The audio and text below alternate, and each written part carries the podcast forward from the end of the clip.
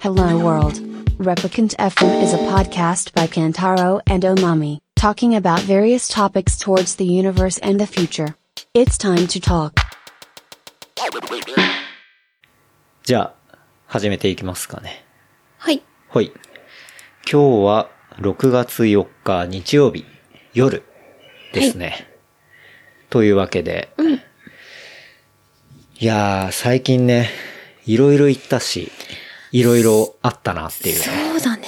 はい割と立て続け土日ラッシュだった感じあったね。うんそうだねここの3、4週間ぐらい。 3、4週間ぐらい。そうだね。いろいろあって。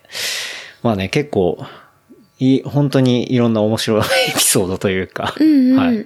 もあったんで、話していきたいですけど、はい。今日もね、多彩なトピックスを独自の視点でね、はい。お届けしたいなと思いますけど、今日は富士ヒルクライムにうん。加えてきまして、はい。はい富士ヒル、富士ヒルとは、えーっ、と、自転車のヒルクライムレースで、まあ、富士山麓公園っていう、まあ、ところが会場になっていて、で、そこから富士山の5合目まで、こう、ずーっと上がっていく、スバルラインだったかな。はいはってい。いうのを、まあ、24キロ上がっていって、うん獲得というか、まあ、上りがだいたい1400、500ぐらいかな。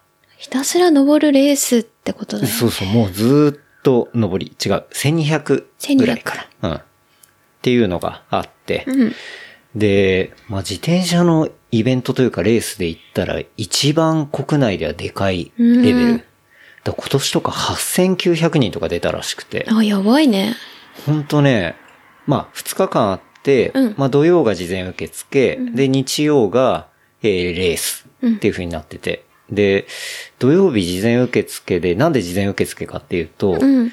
まあ、下から上がって5合目まで行くと、下が暖かくても上って結構寒くて、この時期。うんまだ。うんだから、こうドロップバックみたいな感じで、上で暖かいの受け取ってみたいな。はい。ダウン来て、そうそう、降ってりこてとくだるみたい上行っなたら。うん上でゴールで。で、そのダウン預けたりするのが、まあ土曜日になっててみたういな。んうん。で、土曜日はエキスポっていうか、まあそういうお店だったり、ブランドとかがまあ出してるみたいなさ。うんうん。まあそういうのがあって。で、レース自体は日曜日で。はいまはあい。それが今日あってと。いう感じで、まあ僕も土曜日から行っていて。うんうん。っていうのがあって。まあで実際ね、さっ行っきたら。帰ってきたんだよねそうそうそうそう。で、か今、まあ帰ってきて、ご飯も食べて、で、ちょっと飲みながら収録みたいな感じなんだけど。まあ、すごい人で。うん。うん。あんなに、なんていうのサイクリストがうん。集まってるのなかなかないないなーってのは思っうたね。んうん。だ去年もさ、一応ほら、ていすけさんの応はい援はい。って言ったけど、もう降りてきたタイミングでさ、うんまあ、ほぼ終わりみたいなうんタイミングに行ったんだけど、まあ、今回はちゃんと土曜からうんこうれん。行って、っていうとこだったから、まあ、かなり盛り上がっていて、うん。うん。まあ、コロナも、去年はまだコロナの面影があったもそうんだね。あったね。うん。ただまあ、台風問題があってさ、はいはい。そう、実際、えっと、そういう預けの時間をちょっと後ろ倒したりとか、まあ、なんでかっていうと、西の方から特に来れなくてさ、そうだね。木曜から台風が金曜かうんピークになって、新幹線とか止まってたの新幹線止まってたね。土曜の朝とかに、なんか止まってたから、なんか、ていすけさんもう DNS ですみたいな。えいけませんみたいな感じになって。マジそうそうそう。本当は新幹線で来る予定だったから、途中までね。うんで、そっからレンタカー拾ってみたはいいなはい。感じだったから、それがダメで、マジかみたいな。でもまあ結局ていすけさんは、大阪にいる、まあ、仲間が、うん。たまたままあ富士ヒル行くっていうので、拾ってもらって来れたんだけど。あ、車でうん。あ、うんマジ。そう。だから、まあ、ていすけさんも結局来れてうんうんよかったんだけど。よかったねうん。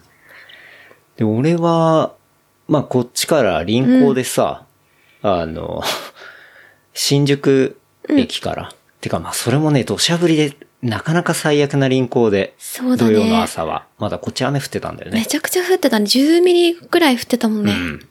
だかだら、からあそ本来であればそう、うちから新宿までさ、うん自走とかで行っちゃって、で、そっから輪行して、うん。えっと、富士海遊号みたいなはいはやいつ。があって、うんあの、観光用の電車かな、うん。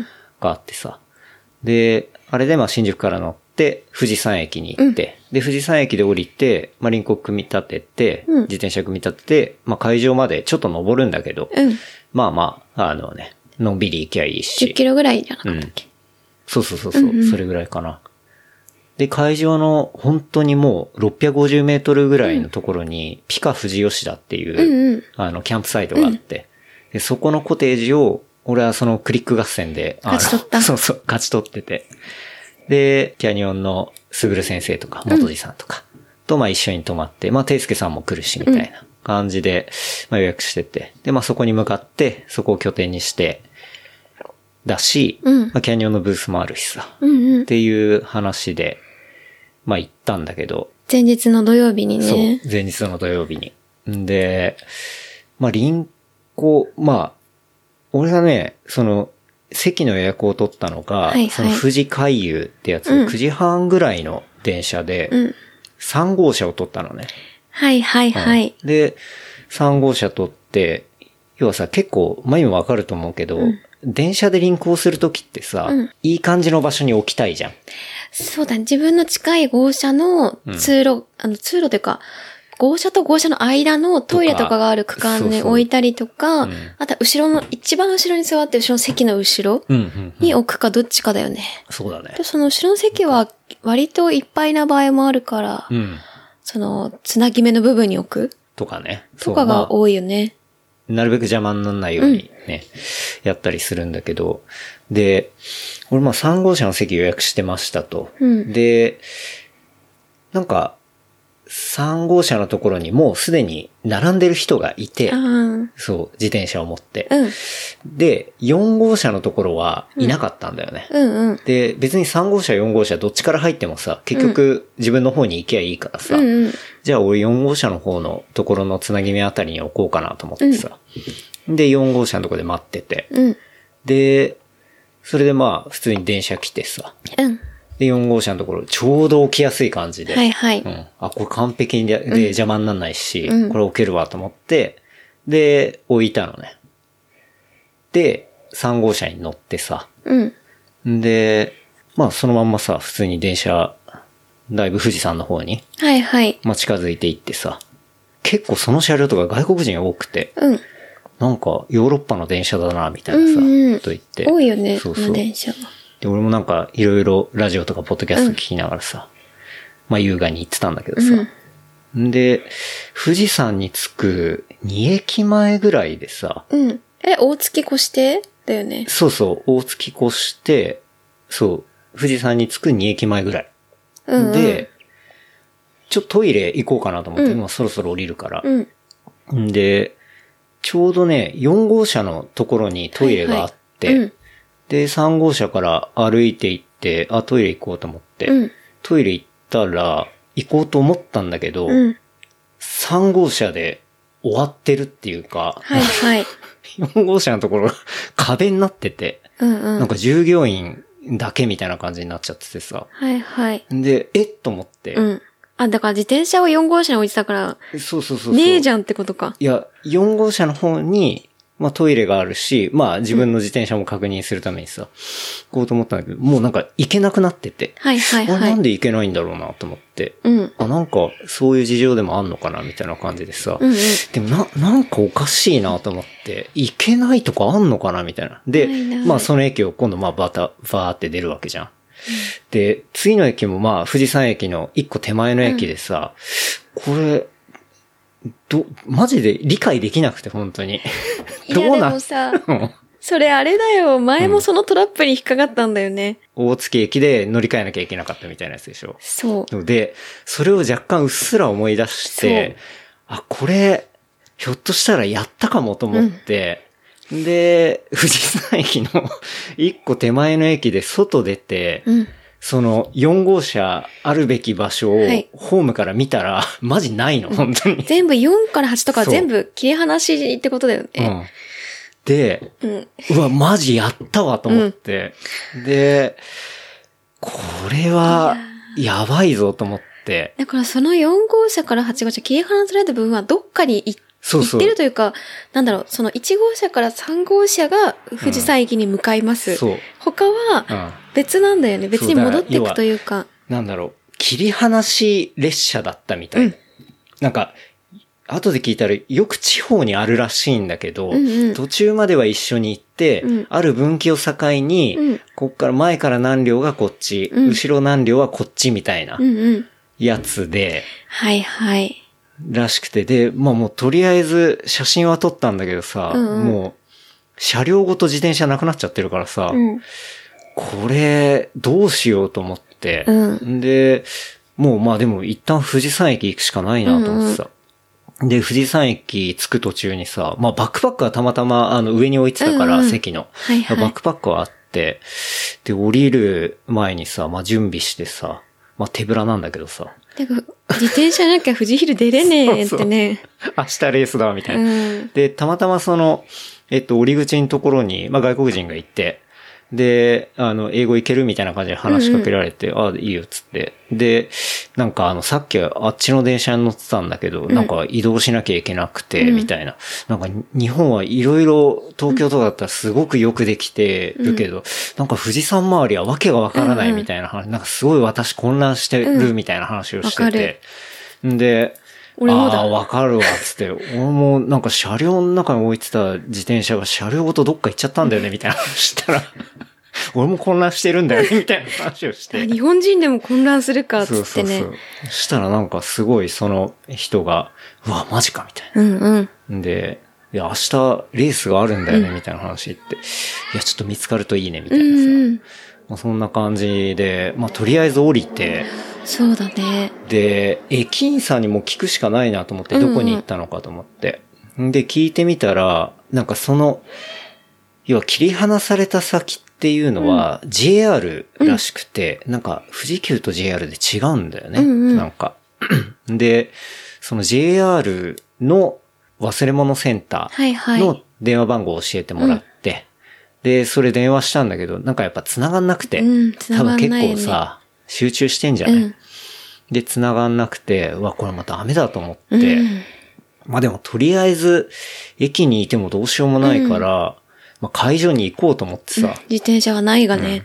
で、富士山駅降りるとさ、うんなんていうのこう、みんな、本当富士ヒルに来る人ばっかだから、駅の出たところってみんな輪行ではい自はい転車組み立ててんの。うんうん。で、これから行くぞみたいな感じなんだけど、俺もさっそうと手ぶらで出てってさ、うんあの、いや、バイク用意されてますけど何かぐらいの感じでタクシーに乗ってさ、 で、なんだあいつみたいな感じで、うんうん。タクシーでまあ、あの、会場向かってさ、うんで、た、そのタクシーの中で、まあ、電話繋がったの。うんうん。したら、こう、まあ、カクカクしかじかって説明したら、うんああ、あの、今、甲府にありますね、つって。はいはいはい。だからその大月を境に、うんえっ、と、富士山に行くのと、甲府に行く方があって、そうだうねん。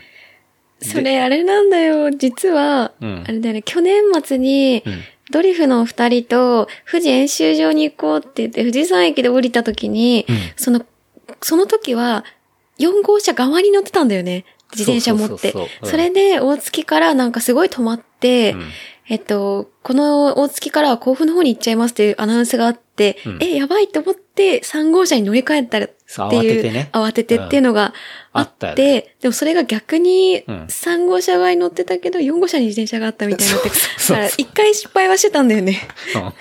うんもうそんなこと忘れてたわ。そう、あでれむずいね。そう、めちゃくちゃむずいと思って。で、まあ、とりあえずさ、うんうんキャニオンブース行って、い、はい。やー、ちょっと自転車が車両と甲府行っちゃって、みたいな話 して、で、マジっすかみたいな。うんもう爆笑だよね。で、じゃあ、こう、試乗車とかあるからさ、うんそれで出るかみたいな話あったんだけど、まあもう日曜に予約とかも、あれも超人気だからさ、うん入っちゃってて、ああ、ダメだっつってなって。うんじゃあまあ、車で夜でも行って取り行きますか、みたいなことすぐる先生言ってくれたんだけど、俺さすがにそれ悪いなと思って。で、いや、まあ、じゃはいあ、はい。もしあれだったら運転しますみたいな感じで言ってくれてあ、それ、ただは、ねキ、ャニオンの車を、そうそう、キャニオンの、こう、いろいろがっつり持ってきてるための車で、うんうん、でかいやつだよね、なハそうでイエ何ーかス聞いたら、ハイエースのグランドキャビンっていうさ、 あの、OMM で水木さんが、はいはいあの、まあ、会社のやつで出してくれた、もうあの、バカデカハイエース。もうトラックみたいなやつだよね。そうそうそう。あの、7人乗りだったっけな。うんで、俺そんな運転したことないし。本当に。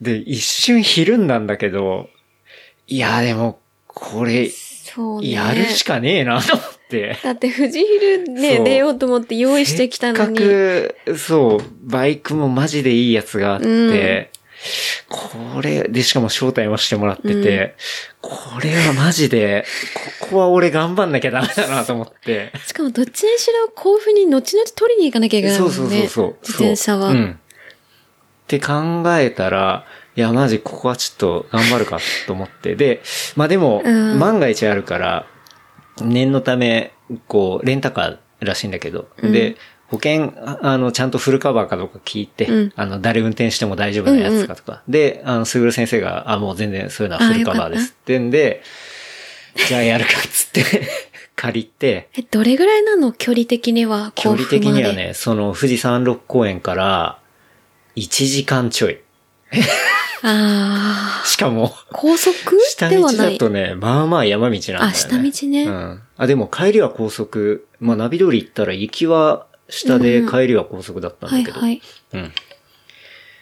で、まあ乗り込む前だよね。改めて見たらマジででかいなと思っいて。や、でかいね。長いし、幅すごいし、え、だって、 もう、これ聞いてる人ね、わかると思うけど、本当に車ってさ、あれじゃん、観光地でね、ちょっと乗ったりとか、そうね。最近はちょっと乗るようにはなったけど、うんレンタカーとかで。にしてもそんなでかいの乗ったことないから、そうね。まあ、4人乗りだよね、せめて乗ったとしても。そうだね。うん8人ぐらいのもあんまないぐらいだもんね。ないないない。だしでも、まあ、それ乗って、しかも借りてるしね、うん。キャニオンから。でもまあやるしかねえっていう感じそうで。で、出てうん行って、なんかね、本当に助手席が遠いの。うんうんうん。本当に。でこれはなんかやりそうだなとか思いながら、怖いまあでも気をつけながら行ってさ。んで、駅前着いてさ、うん。 で、駅の、なんていうのちゃんと公共のオフィシャルの駐車場っていうのがあって、うんでも、甲府駅っつってもさ、まあまあ、あそこら辺のエリアではまあ一番栄えてるエリアになるわけじゃん。はいで、その甲府駅の駐車場をゴール地点にしてたんだけど、うん。その駐車場入ってみたらめちゃくちゃ狭くて、うわぁ。俺の運転スキルで止められるわけないじゃんと思って。 え、で車も結構止まってたのそう、めっちゃ止まってあー無理て。だね。で、なんか駅の下みたいな感じで、ほんとちっちゃいとこで、やめてくあれ。これもう無理だと思って、ちょっと鼻先入っ、その駐車場に入って、うんうんあ、これもう無理だって一瞬で思ったのね。うんうんで、これは、いや、バックするのもあれだから、じゃあ、もうスルーして出ようと思って。うん。そしたら、出るところがなんかすごい急なカーブになってて、で、 そこで、そこでね、5分ぐらい詰まってた。あー、マジもううんうん。最悪。で、まあ、なんとか、かんとか出て、うん。もう冷や汗とかすごい の、本当に。一人うで。んうん。で、これはもっとだだっ広い、うんあの、田舎のセブンみたいなところうんうんに止めないとダメだと思って。で、甲府駅、だ甲府駅の忘れ物センターに行かなきゃいけないわけなんだけど、うう駅の近くに止めないそとう遠いってことだよ遠いね。んだけど、もうでも、自転車取ったら、あとは自転車乗れるからもういいやと思って、思いっきり山の方で1.5キロぐらい走って、行って、で、たまたまその、大きめな成分があったから、もうそこにもう前からドンって止めて、で、まあセブンでちょっとコーヒー買って、で、パーって、駅の方戻って、ジョグで。そうそうそう。で、まあ忘れ物センター行ったら、まあしっかり会ってあさ、あ、よかった、よかった。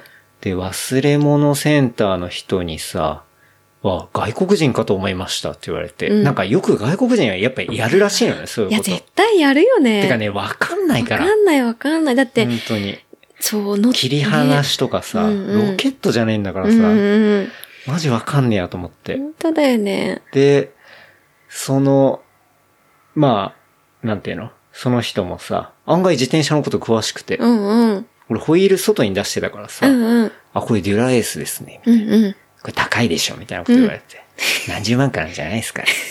いやいや、100万超えてんすよ、これ。つって。 したら、結構ドン引いてて。うんうんそんなん落とすのみたい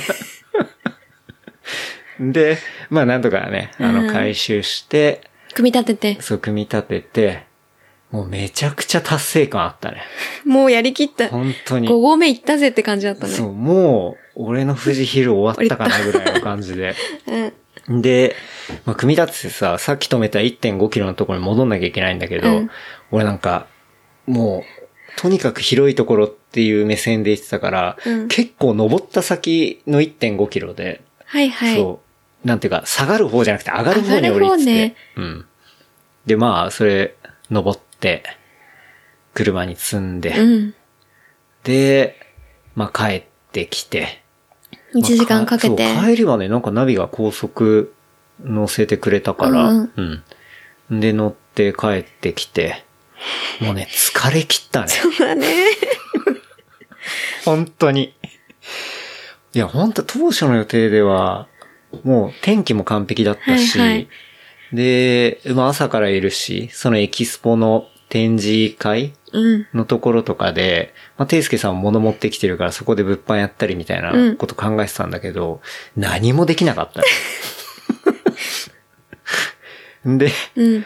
こう、ちょうど俺が戻ってきた30分前ぐらいにていすけさんもついて、うんうん。うん。で、こんなんだったんすよ、みたいな話をしてさ。で、ていすけさんはていすけさんでさ、うんキャニオンのはいはい出店枠が1枠あって、うんその1枠で富士ヒルに出るっていうことを、はいはいはいあの、まあ、ゆきさんと言っていて。だから、それって、もう受付のところに直接行って、うんあ、キャニオンの出店枠です、みたいな、うんあの話をして、まあ、通すっていう感じなんだけど、それをなんか、ちゃんと言ったんだけど、まあ、ていすけさんの滑舌なのか何なのかわかんないんだけど、うん受け取った人が、キャノン、キャノンデールのなんか森なんとかさんが、みたいな感じに向こうに伝わっちゃってて、 はいはい。なんかキャノンデールの出店枠で来てる森なんとかさんなんですけど、キャノンデール出店してないんですけど、みたいな感じ で、なんか、ざわついたらしくて。はいはいはい。だって、キャニオン出のして森をない元ブラなンドののに。出店枠とかっはて、いもはいう意味わかんないじゃん。そうそう。なんかあの、ノリでタダで出場しようとしてるおじさんみたいな感じになっちゃって。嘘 やから来たってなったのかなそうそうそうそうでええみたいな感じで。で、一回、ていすけさん引き下がったらしいんだけど、うんうんもう一回じゃあ、あの、ちゃんとね、あの、俺も招待してくれた、あの、山健さんっていう方いるんだけど、その人に行ったら、ああ、じゃあ、それ聞き間違いでしたね、みたいな感じ で。それで、まあ、ちゃんと出れるようになったっていうのもあったりしたんだけど。踏んだり蹴ったりだよそね。うそう本当にね、もうだ、それで一日終わったね。なるほどね。だから本来は午後ぐらいに着いて、ちょっとゆっくり、まあね、その日は自転車乗んないから、うんまあビール一杯でも飲んでいいし、うんちょっとゆっくりまったりしようかなっていうのが、うん。いや、本当ね、マジでびっくりしたんだよな。今年一ビビったかもしんないもんな、本当に。いや、電車なくなってんのねすごいよ。そうだうんね。なんかさ、まだ、物だけなくなってるとかだったらさ、うんまあ理解できるじゃん。うん取られたってねあこはやられたみたうんいうん。な。いだけど、車両なくなってんのはマジで意味がわかんなかったからな。や、でもそれ、同じようなことはわかんないけど、そういう体験、あの電車、富士海遊で起きてる人って何人かぐらいいると思ういやよ。結構いると思うんだよな。うん。いないか。いや、で もね、あれはね、わかりはにくいけど、ん。そうそいや、でもほんとね、もう自転車乗る練習前に電車乗る練習が乗ほるんと練習ね、そう大事だなってマジで思った。でもね、むずいわ。う。そうだね。だからね本当にみんなそうね。 1から3号車にう、ん。ともう予約して、その中で自転車も置いとくってことだ。だけどね。ということがね、あった。あって。まあでも、その日なんとか、みんなね、あの、台風があったり、うん。こう、車両切り離しがあったり、まあ、エントリーのね、あの、あれがあったりみたい。間違いがあったり 間違いっつうか。間違えて。 間違いでもないんだけど。滑舌うん。あったりみたいなのがあったんだけども、なんだかんだみんな乗り切って、前日なんだけどね。そう そう。っていうね、うんまあ一日目で、うん。うん。まあそんな感じの富士ヒルだったね。うんまだ終わってない終わよ。ってない俺の富士ヒル前日で終わってないい。やもうそこでね、もう、えーまあ夜さ、うんうんあの、キャニオンのすぐる先生とうんうん、元井さんとさ、まあ一緒にご飯食べたんだけど、うんでまあビール飲んでさ、うん。もう打ち上げみたいな気分だったもん。ビールうめーってなったんじゃないそう。本当に。もう達成感すごくて。うん。あとこのめちゃくちゃでかい車も運転できたしね。運転できてないけどないね実際ちょっとミスってるからね。トラブルあったけど。いうん。まあ、やでもチャリないと富士ヒル出れないしね。そうなんだよね。うん当たり前だけど当たり前なんだけど。富士ヒルランニングとか上がった人いないしね。うんいや、だからもう会場、ほうら、んタクシーで着いて、うん。こうみんな自転車持ってて、うんいいな、自転車って思ったもんね。そうだ ね。で、天気もめちゃくちゃ良かったからさ、うんうんあ、これ自転車あったら最高なんだけどな、とか思いながら。うん電車がねえっつってね。 うん。本当にもう、それで。でね、まあ、うんうん。二日目、そうね、だからあ一日目今日はねまあそんな感じで、うんうんそう、二日目だ、今日は、あれって、そう、第一ウェーブから第八ウェーブぐらいまであって、はいはい。ななんせ8900、ん8000人 ?8900 人か。んか1000人ずつスタートするってことそう、それぐらい。うん。1000人ちょいずつね、すごいねスタートしていって。で、俺とていすけさんは第8ウェーブって、まあ一番最後のやつで9時10分だったんだけど、うんなんかね、やっぱ朝の雰囲気とかもすごい良くて、うんうん。こう、ピカの富士吉田に泊まってるから、うんコテージから出てさ、朝コーヒーとか飲んでたんだけど、こう、本当にコテージの目の前の道路をさ、うんまあみんな大体、なんていうの下の、えっと、富水士山駅山中湖だったっけ、はいはい山中湖か。のあたりに、こう宿取ってたりとうかさ、んうん。ちょっと遠くに撮ってる人もいるから、うんまあそっから、まあ自走で上がって会場まで来たりするのよ。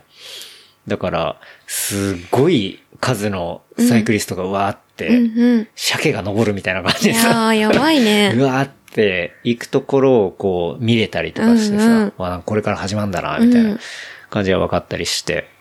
で、もう俺らも準備して、 うん。で、会場着いて、うん。まあ、本当歩きで行けちゃうからさ、先に自転車を持ってってもらってて。うんうんで、そうね、9時10分ぐらいから、うんまあそれまでいろいろ準備して、まあ走り始めたっていう感じだね。装備は、なんか、え補給とかは特に持たないの補給は、まあ、ちょっとぐ1らい時間半ぐらいああ、そうかそうか。で走っちゃうから、あんまり最終に食べるとかは全然しなかったね。うんそうかそうか。もう事前にスタート前に、ジェルちとょか。ろっとジェル飲んで、まあ水も本当にちょろっとだけ持って、で、上がっていった感じかうんな。うん。うん。でも結構ウェアとかは、そうね、下が暑かったから、そう、割と涼しいやつうんでスタートしたりして、うん。行ったね。うん。うん。レース自体は、まあ、前日はもうやりきったけど、うん。当日は当どうなった日は、当日はそうね、だいたい目標として1時間半ぐらい、うん。 1時間半がその、まあ、参加すると、まあ、参加賞だけど、うん1時間半を切るとブロンズはっていいうのがはあって、い。まあ、その上はシルバーあって、ゴールドあって、プラチナみたいなのがあるんだあーけその、なん、時間ごとに区切ってど、、そうそうそうそう。ネームが、ネームそう、なんかね、あるんだよねえっ、と、そう。なんか、リングがもらえるんだよ、はいはい確か。っていうのがあって、うんうん。初めてだかでら、そのブロンズそうそうを目指してたんだね一。旦ブロンズぐらい、うんまあ、万が一いけたらいいかなぐらいの感じで、こう、まあタイムスケジュールとかもさ、うん一応トップチューブに貼って、で、ペーサーもいるんだよね。あそうなんだ1時間半90分のペーサーがいて、あ他のランクはペーサーがいないんだけど、あ、そうなんだ。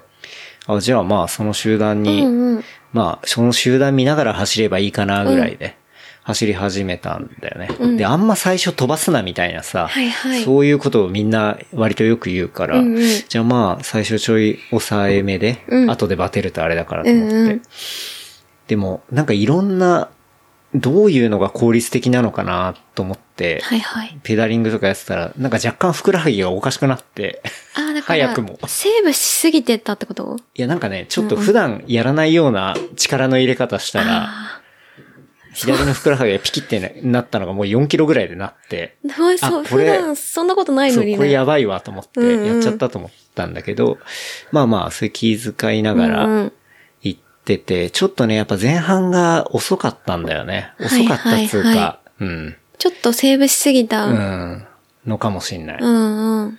わかんないけど。まあでもそこでやってたら今度は後半がダメだったのかもしんないんだけど。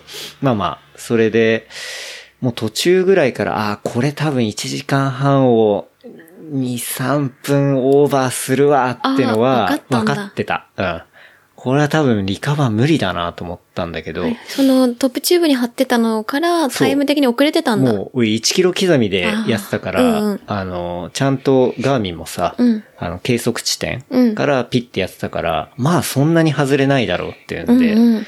見てて、あ、これは、ちょっと難しいかもと思って。うんまあでも、まあ30何分ぐらいうんうんで、ゴール地まあ帯ゴねールしようかなと思って、まあ、行って行って、うん結構ね、そう勾配が変わるんだよね。あ、てかずっね、と登りじゃないんだ。いや、登りは登りなんだけど、ちょっと平坦なことがあったり、はいはいその、勾配が変わるっていうあか、、えっ、と、シャドウ。そう、シャドウが。変わるんだううそう。ああ、そうなんだ。だかならんかずっと登ってくもんだと思ってたけど。割とその、路面に対して対応しなきゃいけないっていうか、だから、だから結構みんなし思想するんだよね。ああ、うん思想ゼロだったじゃん。その思想ゼロだ し、ヒルクライムの練習も全然してねえっていう。しかも前なんせ日散々だったし。そうそうなんせ、僕ちゃんと練習というか、ヒルクライム体験したっていうのが、直近で言うと不動峠1回登ったぐらいっていうね。それ一緒4、にね 4. 点何キロだからね。でそ。もそうの時、これかけ6、5、6か。うん、とか言ってたけど。そうだね。いやー、辛そうだなーみたいなうね、んうん。ぐらいだったから。。はいはいうん。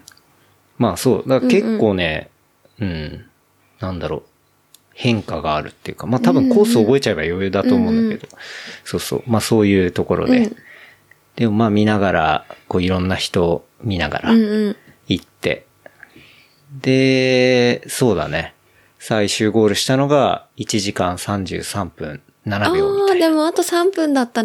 ああ、でも予想、まあで予もね定、予定、そ予うそう定移だ動からに。割と、あ、まあそうだよねっていう感じだったんだようねーんそっかそっか。だから、まあでもね、その、1時間半は切れなかったんだけど、で、やる前はこれもう絶対た辛いだろうなと思ったんだけど、うんうんまあ実際辛いんだけど、うんうん5合目ついたら5合目ついたでね、なかなかの爽快感で、うんうん面白かったね。うん。まあ景色とか見てる余裕とか、まず、まあない けど、うん。なんかさ、千人一区間ってか、なん第一ウェーブにか、に当たって千人ぐらいいるわけじゃん。うんこうんう、渋滞とかしないの、渋滞はね、最初はすちょっる。と上りのところで団子になったりとか、そういうところは、要所要所ではある。うん。で、第8とかになるともう、右側からさ、うん下ってくる人もいるから、はいはいはい。ものすごいスピードで下ってくるの。 まあまあ怖いんだよね。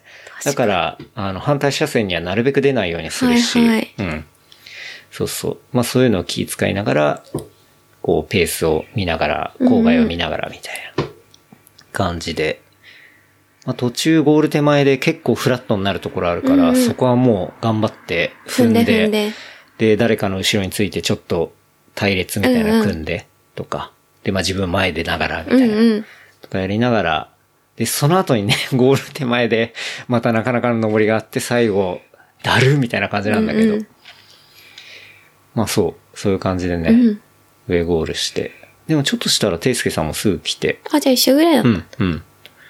ていすけさんもそうね、同じぐらいだったかな。うんうんなんか去年よりはちょっと遅くなったらしいんだけど、まあ5キロ増量してこれだから、まあ実質レベルアップしてるみたいな。あ、5キロ増量して。 5キロす増ごい量ねしてるらしい。うん。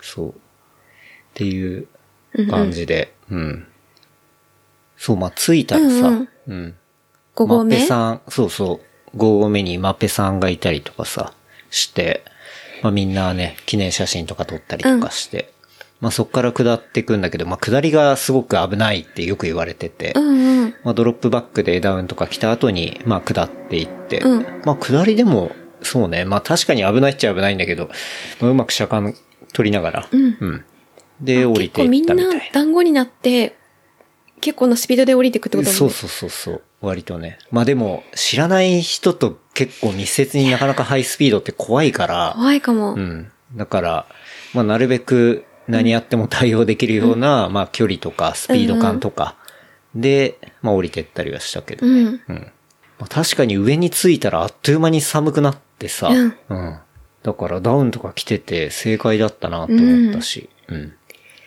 そうね。それで降りてきて、うん富士ヒル終了って感じか。そうだね。うんううん。んお疲れ様でした。はい。いや、でもね、なんか、うんうんそう、行ったら、ね、さっきも言ったけど、日本で一番でかいヒルクライムレース、自転車の。で、やっぱ全然、ランニングとは使う筋肉だったりとか、なんかやっぱ、運動の種類も違うし、うん、なんかね、そう、そこら辺が面白いなって思ったね。どの筋肉使った主に。どの筋肉、え、なんか結構みんな腰が痛いとか言ってたりしたんだけど、基本的にはケツの筋肉じゃないでかいうんうんうんとこだと思うんだけどね。でもなんかそれをうまく使える人使えない人みたいのがいたりとか、多分すると思うんだよね。俺なんか全然下手くそだと思うから、そう。なんか、うん。なんかバヒル、そう、うんうんランニングがすごい上手くても自転車乗るの下手な人みたいなの、下手っていうか、あんまり上手くない。得意じゃない人そうそう。まあ練習してなきゃ絶対上手くならないと思うんだけど、そうっていう人もいるし、まあ自転車乗るのめっちゃ上手いけど、ランが遅い人もいるわけじゃん。うんうんうんそう。だから結構ね、そこ、なんだろう、心配とかはさ、はいはい。あの、まあ、共通の項目かもしれないんだけど、案外ね、なんか、まあ、ラン早いから、あの、自転車も早いよね、自転車も早いからラン早いよね、みたいなことあんまない気がしてて、確かに。うんあ。と、まあ、あるうん一定レベルにはなると思うんだけど、うん。あと、下りがめっちゃ速くても、うん。まあ、上りはまた全然別だもんね、筋あそうそ肉とうかも。そうだね。そういうのも別だし、あとはまあ、バイクの種類でも違うしね、ううんん。うんでもバイクは軽けりゃ軽いほどいいんだよね。上がるから。あ、登るときはそうだね。まあ、軽い方が、まあ、楽うん。っていうのはあるかな。私自分自身も軽い方が、ヒルクライムに当たっては、いそうそうそううん有利とかいいってことだよね。いい乗りやすいってことだだからよね。みんな割と、こう、ね、痩せろとか言うよね。はいはいはい。まあ、それで、俺も頑張ってうん、ちょっと絞ろうとしたけどね。うん。まあ、あんま変わんなかったね。あ、本うん。そこまで。まあ、1キロぐらいじゃん変わっても。当うんうん。でも2、3キロ落ちてなかったっけ一瞬ね。で、前日にさ、うんうんあの、そのみんなでご飯食べた後に、食べたまあ、ご後から。飯食べた後だからかもしれないけど、測ったら、俺全然変わってないなと思って。 嘘うん。そっかそっか。まあ、おまみもね、いろいろダイエット飯をね、作ってくれたりしたんだけど。まあだから、食べた後だからそうだったのかそもうしれだない。ね。じゃあ、けけ結局2キロぐらい変わってんじゃん。2.5ぐらい。かもね。うん。まあそう だね。そんな感じの富士ヒルでしたね。そっか。でも来年も出たい来出れた年ら出たいね。なんか、今回出る前は、うわ、大変そうだな、みたいな感じで思ってたんだけど、結局、登り切ってしまうと、まあ1時間33で、いや、3分やっぱ縮めたいな、とか思うよそうだねね普通に。やっぱ一回やってると多分前半もちょっと踏んどけばっていうふうに思ったりとかすうんだるし、なんだろう、自分の中で、その、正直自転車のレースっぽいものに出るとか俺も初めてだし、で、なんか自分の、まあ、特にそれ専用の練習とかもせず、うん。あ、一旦まあこれぐらいなんだってのは分かったから、まあ、ベンチマークにもなるし、うん。まあ良かったかなと思って。うん。確かに。お前も来年出てみたいな。いや、絶楽対しそう面白いと思うよ。 うん。女子も早い人、マジ早いからね。だって男子のトップとか1時間切ってんだよ。はいや。鬼だよ、本当に。やばいよ。はいや。うん。だから、そうそう。ランはさ、まあ、今年、板橋シティマラソン出たりとかさ、あとは、秋にまた、小部ヶ原のトレイルとかさ、うん。もう出るんだけど、そう。なんかやっぱ富士ヒルは、やっぱあの規模感と、まあ、富士山っていう、もう揺るぎないコンテンツ力と、はいはいうんまあ雰囲気もいいし、うんうん。なんか、うん。これは楽しいなと思った。うん。いなんだかんだあって、でもよかったね。そう だね。いろいろあって、 2days まあ、そやれりきった含めて楽しかったけど、うねんうん。まあ、結果なんとかなったから楽しかったんだけどさ。それ自転車なくて当日、キャニオンのブースでぼーっとしてたらもう、もう、もうね。収録なんてやりたくなかったでしょ。そうだねって感じだね。うん。っていうね。はい。でさ、そうそう。その話をさ、うんうんツイートしたらさ、うんもう通知鳴りやまなくて。はいはい。一1日目の時に。うんうん。うん。めちゃくちゃリアクションされたっていうか、まあ、プチバズしてて。うんうん。そうそう。え、自転車がなくなったってことそうそう、あ車両はいごはいとなくなったっていうんううんやつをまあ、上げたらさ、すごくてリアクションが。うん。で、会場で2日目とかいろんな人に言われたもんね。もうみんな知ってんの。 びっくりしたのは、2日目の帰り際にさ、ほら、ケンタさん、いるじゃん。うんうんケンタさんから、あれ、自転車見つかったんすねみたいな感じで言われて。 ケンタさんまで知ってたっていうね、広まってた。広まってた。受けたわ。 8000分の1だったんじゃないそうそうそうそう。自転車そうだね。あるあるかと思った前ら。日ロスト。うん。 8900分の1だったかもしれない。 1だったうん。っていうね。まあそんなことありまうしたけど。んうん。来年確かにおまみも出てみたらいいかも。ね。うん。ちょっと出てみたい。そうね。どうせ行くんだったらね。ね一緒に行って。うん。面白いと思う よ。はい。 はい。出てみたいかも。という感じでうね。んうん。できましたけど。はい。そのハイエース。うんうん。グランドキャビンといえば、まあ水木さんっていうね。はいはい。あの、OMM にうんうん。出してくれたみたいな話はしましたけど、水木さんはね、この間家に来てくれたじゃない。あうんうんまあ、なんで家に来てくれたかっていうと、要はキャニオンからね、あの自転車をお借りしていうんて、うん。で、まあ、その箱っていうのを、うんまあ、家になかなか置けないから、そうだね。だいぶ箱が大きいから、家が箱だらけの状態になっちゃっててそう、そうそう困ってたんだそう。よね。困ってたっていうか、借りてんだからまあ置けって話なんだけど。いやでも、ほら、うんスペースだいぶ取っちゃうから、そうで、ねまあ、水木さんのところにちょっと置いてもらったりみたいうんうなんことをしていて、で、えっと、その、まあ、バイクの入れ替えというか、うんで、箱が必要みたいな時に、うんうんまあ、水木さんに来てもらって、うんで、入れ替えしたりっていうのをやってたりするんだけど、まあ、それで水木さんに来てもらってさ、で、当然箱を、あの、持って帰ってもらったりするからさ、うんうんまあ、車で来てて、うんうん。でね、まあ朝に来て、朝8時ぐらいじゃなかったそう。、朝8時半だったらいけるみたいな感じで来てくれて、で、まあせっかくさ、来てもらってて、うん箱を入れて、じゃあお疲れ様でしたっていうのはね、そあうれだよねだし、俺も話したかったから、あちょっと上でコーヒーでも飲みますか、みたいな感じでさ、うんあの、飲んでて、うん。で結構いろいろ話し込んじゃってさ、うん。 11時ぐらい。うん。じゃあそろそろ行くわ、みたいな感じで。で、俺車大丈夫かなって上から見たら さ、思いっきり中金の、ね黄色いやつそうそう、黄色いのが貼られてて。で、うちの前ってさ、まあ、案外貼られないっていうか、そうだね。今までだって結構いろんな人が止めてたじゃん。 5年ぐらい、うん。そうね、置いててもだし、周りも結構置いてる、置いてるとか、一旦止めるうん。お隣さんとかもね、置いたりしててそもうだね大丈夫だし、みたいなことあって、まあ全然油断してたんだけど、まさか の貼られてて。で、水木さん、その、それ見た瞬間、うわっつってて、うんうん。やべえみたいな。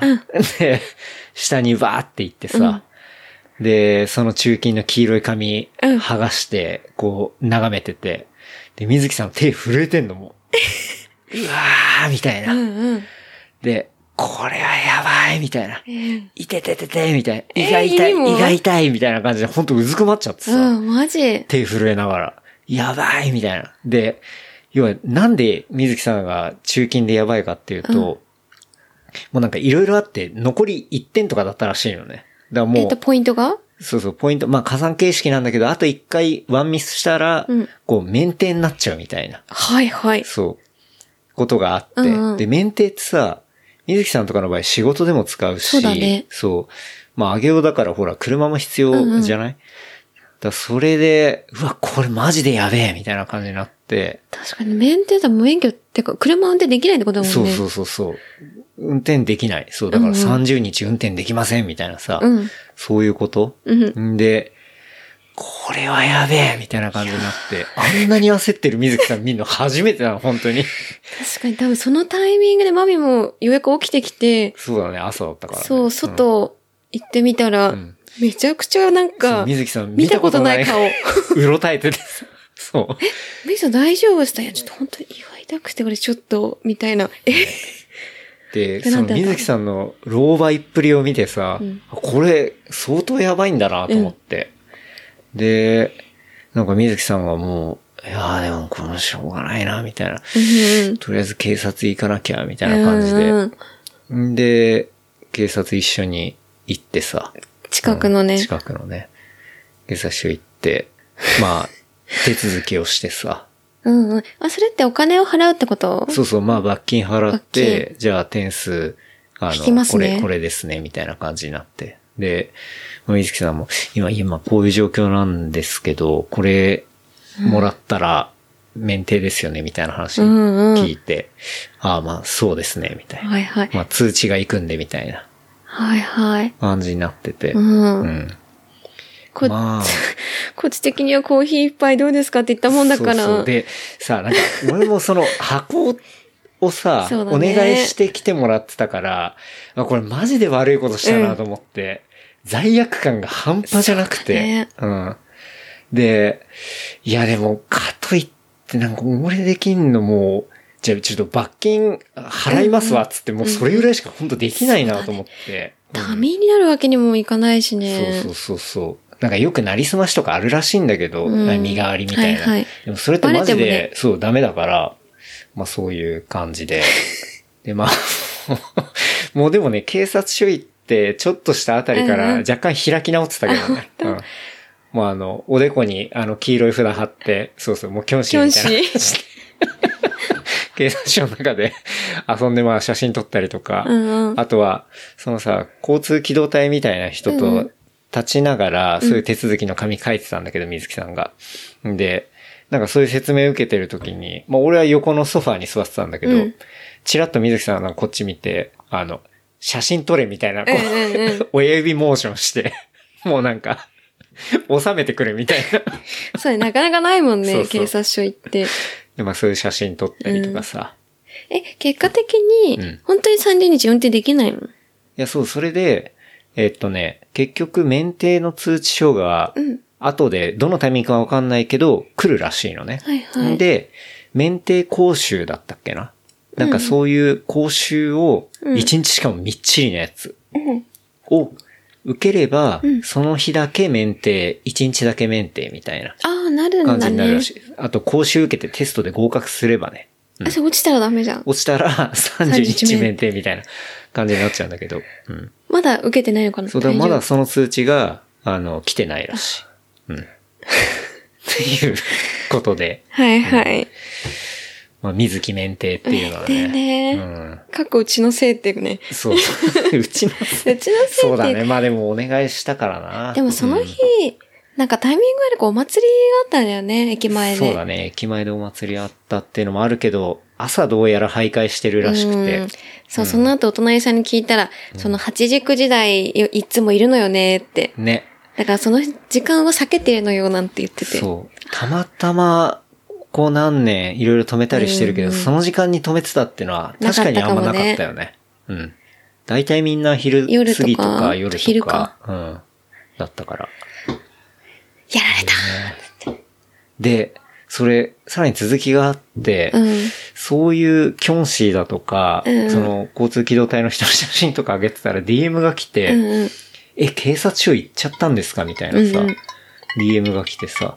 で、何のことか分かんなかったからん聞いてみたら、うん。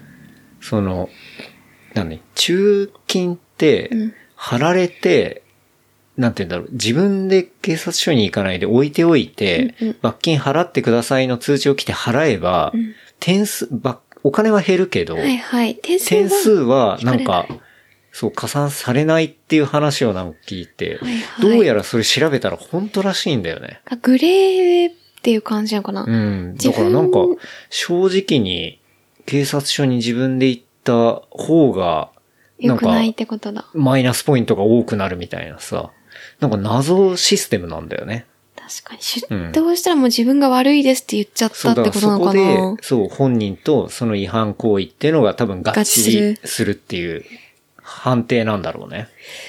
ちょっとおかしな話だけそうどなんね。か、そう。だからそれ水木さんも知らなくて、うんうんマジかみたいな。マジかよだね。そうそう。嘘だろ。確かに。そうそうでもそれはね、し知ってなでいもんだね、無理だね結。構みんな知ってるらしいよ。そうなんだそう。だから案外、水木さんが知らなかったのが意外っていうか。ああ、俺は知る由もないんだけうど。んうん。んっていうなねるほどね。そう。でも声を大きくしてあんま言えないグレーゾーンなあんだんまね。ね、なんか、そう。あんまりそういうことは、みんな言わないらしいあ。ー言わないっていうか、そうだね。なんだ、暗黙のあれなのか、確かに裏ルールなのかわかんないんだけど、そういう話聞いて、へえーと思って。なるほどね。ね。まあ、別に、これは、それを推奨してるとかいうわけじゃなくて、うんじゃないなけどんかそういう連絡があった、うんうんうんで、そういうことがあるらしいっていう話なんで。うんでもなんか正直者がバカを見るみたいなのね。そう変だよね。悲しいね。。うん。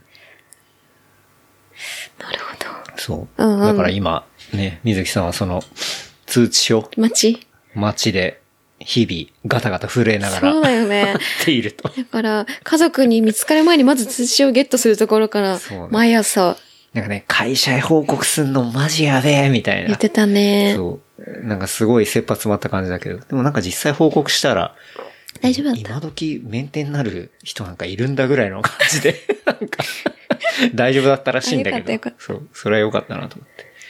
なんか仕事にね、なんかそれ嫌じゃん。嫌口角だとかさ、なんかなっちゃっても嫌だからさ。確かに、うちに来たばっかりにって言ってね、ね一生言われたら、ねね、あれだもんね。嫌だからね。まあでもよかった。うん。いや、でもあんなにね、うろたえてた水木さんみたいなの初めてだったから、ちょっと俺もびっくりしちゃう。まあ今となっては笑えるけどってね。そうね。その震えた話で行くとさ、うんうん。ニセコに行ったじゃん。はいはいはい。ニセコグラベルでニさ。セコグラベルベね。のスプリングライドは、先々週かなだね。行って。うんうん。で、まあニセコグラベルっていうのは、まあニセコの、まあ普段走れるグラベルもあるし、うんえっと、その時しか走れないグラベルもあるしみたいな。うん。ので、64キロの、こう、まあオフロードの、こう、ライドイベントみたいなイ。ベン自ト転車の。うん。で、今回、最後の10キロぐらい、なんかほんと普通であんまり入れないような、うん。氷定山のふもとをそうそうそうそう走れるようなコースを用意してくれたりとかう、ん。すごい、ね、楽しみななんかイ、ベントでね。去年のオータムライドか、うんの時はさ、こう、上の方にうんスタートゴールがあったから、はいはいはい。最初まあ下ってくんだけど、最終ほら、登らな、登ってゴールみたいなそうさ、だねなかなかしんどい。うん。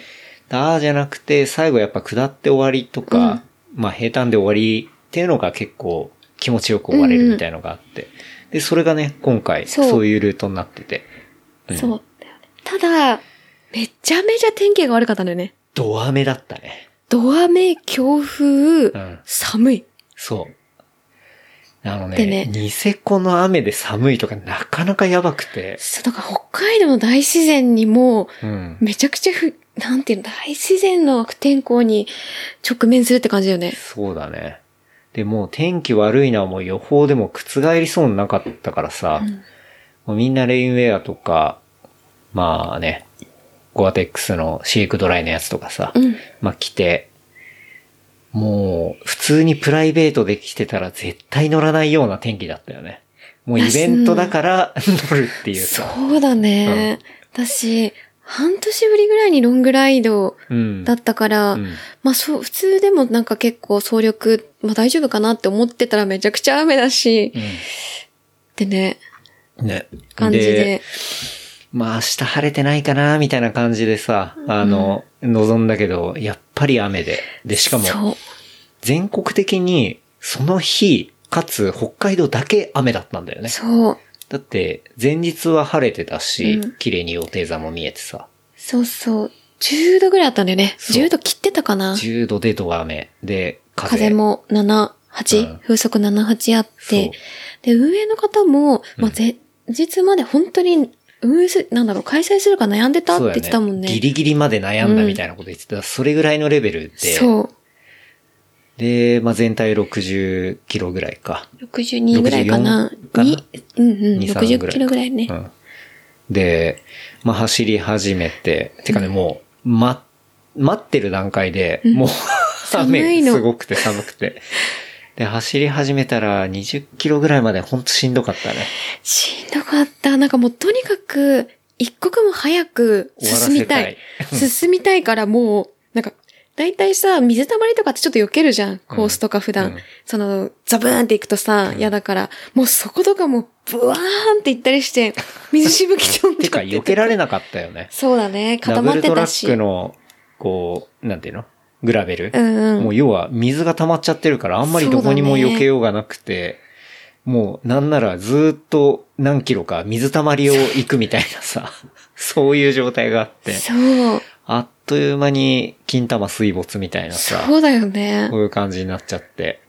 で、まあ上はある程度ね、ちゃんとしたの着てたから、全然大丈夫だったんだけどさ。うん。いや、寒いし、でも、ねマジで、そう、低体温症になりそうな気持ちにもなってくるじゃん。うんまあ寒いしさ、うん止まったら、そう、止ま震っえたら止まやんばいっなてくいう、なね。りそうになるし、で、でそねの64キロの中で、チェックポイント1回止まって、うんで、またルート行ってきて、同じチェックポイントにもう一回行って、で、最後のグラベル行くっていう、うんうん。まあそういう、えっと、ルールートだったんだけど、まあ1回目止まって、で、止まったんだけど、あ、これ、なんだろう、うん運動してないとん、どんどん寒くなってくるから、これもうすぐ行こうみたいな感じでね。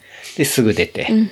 で、またしばらく、は乗って、乗って、で、2回目のチェックポイント来た一時にね。回目何キロ地点だったっけな ?50 ぐらいか。48ぐらいかな。うん、それぐらいだったの、うんうん50手前ぐらいかな。そうそう。うん。で、そこで止まって、さすがに本当にいよいよ、んまあまあ寒くてそう、、寒くて、唇も紫になってそうて、特にマミーね、そうだいぶガタガタ震えていて、で、エイドで豚汁があったんだよね。うんで、そう、で、マミー、あ、サブ、やばいなと思って、箸持って、んお肉掴もうとして、まあ、結構震えてて、うんえで、なんか上の人に、大丈夫ですかって言われて、で、ケントロも、大丈夫ってそうそう言って、マミーが結構本当に箸を持つ手が震えてたから、ギリギリ肉は掴めてたけど、そうだなねんか、肉がこう震え、なんだ、うんブルブルブルブルってなってて、あ、やばいかもなって思って、で、横にいる、まあそのね、乗る練習の佐々木、行ったら佐々木は札幌生まれ。うんまあ北海道だもんね同民うん。道民の佐々木が、マミの5倍ぐらい、もう尋常じゃないぐらい震えて て。え、しゃぶ中ぐらい ね。そうそうそうでこっちも結構切羽詰まってたけど、まあ、マジかよ、みたいそな。うそう。で、佐々木も箸と豚汁持ってるんだけど、は、箸だけじゃなくてもう豚汁の方も揺れ てて、もうなんか手が交差するぐらいのね、感じになってて。そうだよ。ドラムみたいになってそうそうさもう。完全にヨシキなんだよね。そうそう。で、 これ、それ見たもんだから、なんか自分がまだマシなんではないかっていうふうに思えてきちゃそうっねて。これまだマミ大丈夫かもしれないね。佐々木はやばいかもしれないけど。系はもう震えて、ん水木さんの次ぐらいか、まあでも水木さんより震えてたか。もっと震えてただからね。震え合戦で1位に争ってたよね。本当に、もう、くれないだったからね。そうだよねもうドラマーだったから。まあだよね。でも自分なんて、なんか12位ぐらいだなとか思ってさ、そう震ねえ選手う権ん。まだマシだと思っててもすぐ行ったよね。そうだね。もう、まあそれで、ていすけさんもちょうど来たからさ、ちょっともう、止まってるとやばいから、行くかみたいな感じでね。こう、佐々木をちょっと、あの置いてね置いて。震え上がってる佐々木を言っ置て。くんだって話なんだけど。まあ多分、俺でも、あの段で多分もう厳しいかなって思ったんだよね。もう明らかに思った震えがすごかったからさ。そう、笑っては失礼だけど、笑えないぐらい震えてたもんそうね。そうそう。だから多分ね、他にスタッフもいたから、まあ、なんとかはなるかなと思って、そうだね。うん。で、その後ぐらいから、まあ晴れてきて、で、最後のグラベルが良くてね。よかったよ。なんかずっと羊蹄山は見えなかったんだけど、うん。その、で、最後はもうまあ見えなかったんだけど、うん。なんか気持ち、なんか羊蹄山を思い浮かべながらね、うん。そうそう、宝さんとかが思い浮かべるんやで、とかっ て言って言ってくれてたから、そうだねうんまあ思い浮かべながら、でも気持ちよくてさ、グラベルは。本当にやっぱり。ねそう。で、まあ天気も若干回復したし、うん、で、気持ちよく最後ゴールして、うん。したらね、あの、会場に着いたら、うんもうすっきりした佐々木がいてね、うん、俺っつって。で、話を聞いたら、やっぱあの後、もう震えがやばいから、うんマジ、ロードだったらいけるかもみたいな感じで、その、最後のグラベルって、そのために、こう、許可取りしたようなところだったんだけど、まあ、そこを通らず、あの、 素人カットして、こう、ロードでね、んあの、ガタガタ震えて、その、ラファを着たね、シャブ中が、そう 帰ってくるっていうそうね、そう。感じで。そうブ、ッシュが爽やかに、爽やかにね佇んでたよね。なってったてね。なってたねうん。でしかも、佐々木が乗ってたっていうか、借りてたのがさ、うん。あの、ピーター・ステティナっていうさ、うんうんまあ、サイクリストで、まあ、グラベル主戦場に今やってる人なんだけど、まあ、その人の限定モデルで、あ、そうなんだ。世界60代とかのやば、あの、ケニオンなんだけど、うんうんその威力発揮せず、みたいな。そうだね。だって、今回のコースで、最後の10キロがもう一番穴場みたいなとこだったもんね。そうだね。そうだね。っていうね。そう残念。そう素敵な の、あの、無駄遣い的な感じが。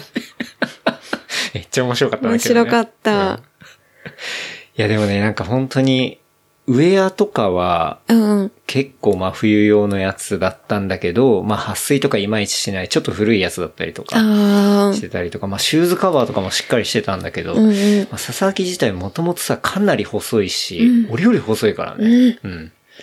だから、なかなかね、難しいよね。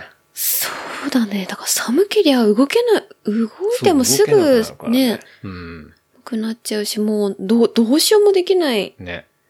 よ。ね。震えたまま自転車乗ったら事故るしねう。ん。だから結ていう構そのうで。まあ、なんだかんだメンバーの中で一番寒さに弱かったのが道民の佐々木だったっていう。長年北海道に住んでる。もうその後のさ、こう、なんていうの飯食ってる時とかにさ、もう、佐々木多分北海道向いてないと思うみたいな話になったもんね。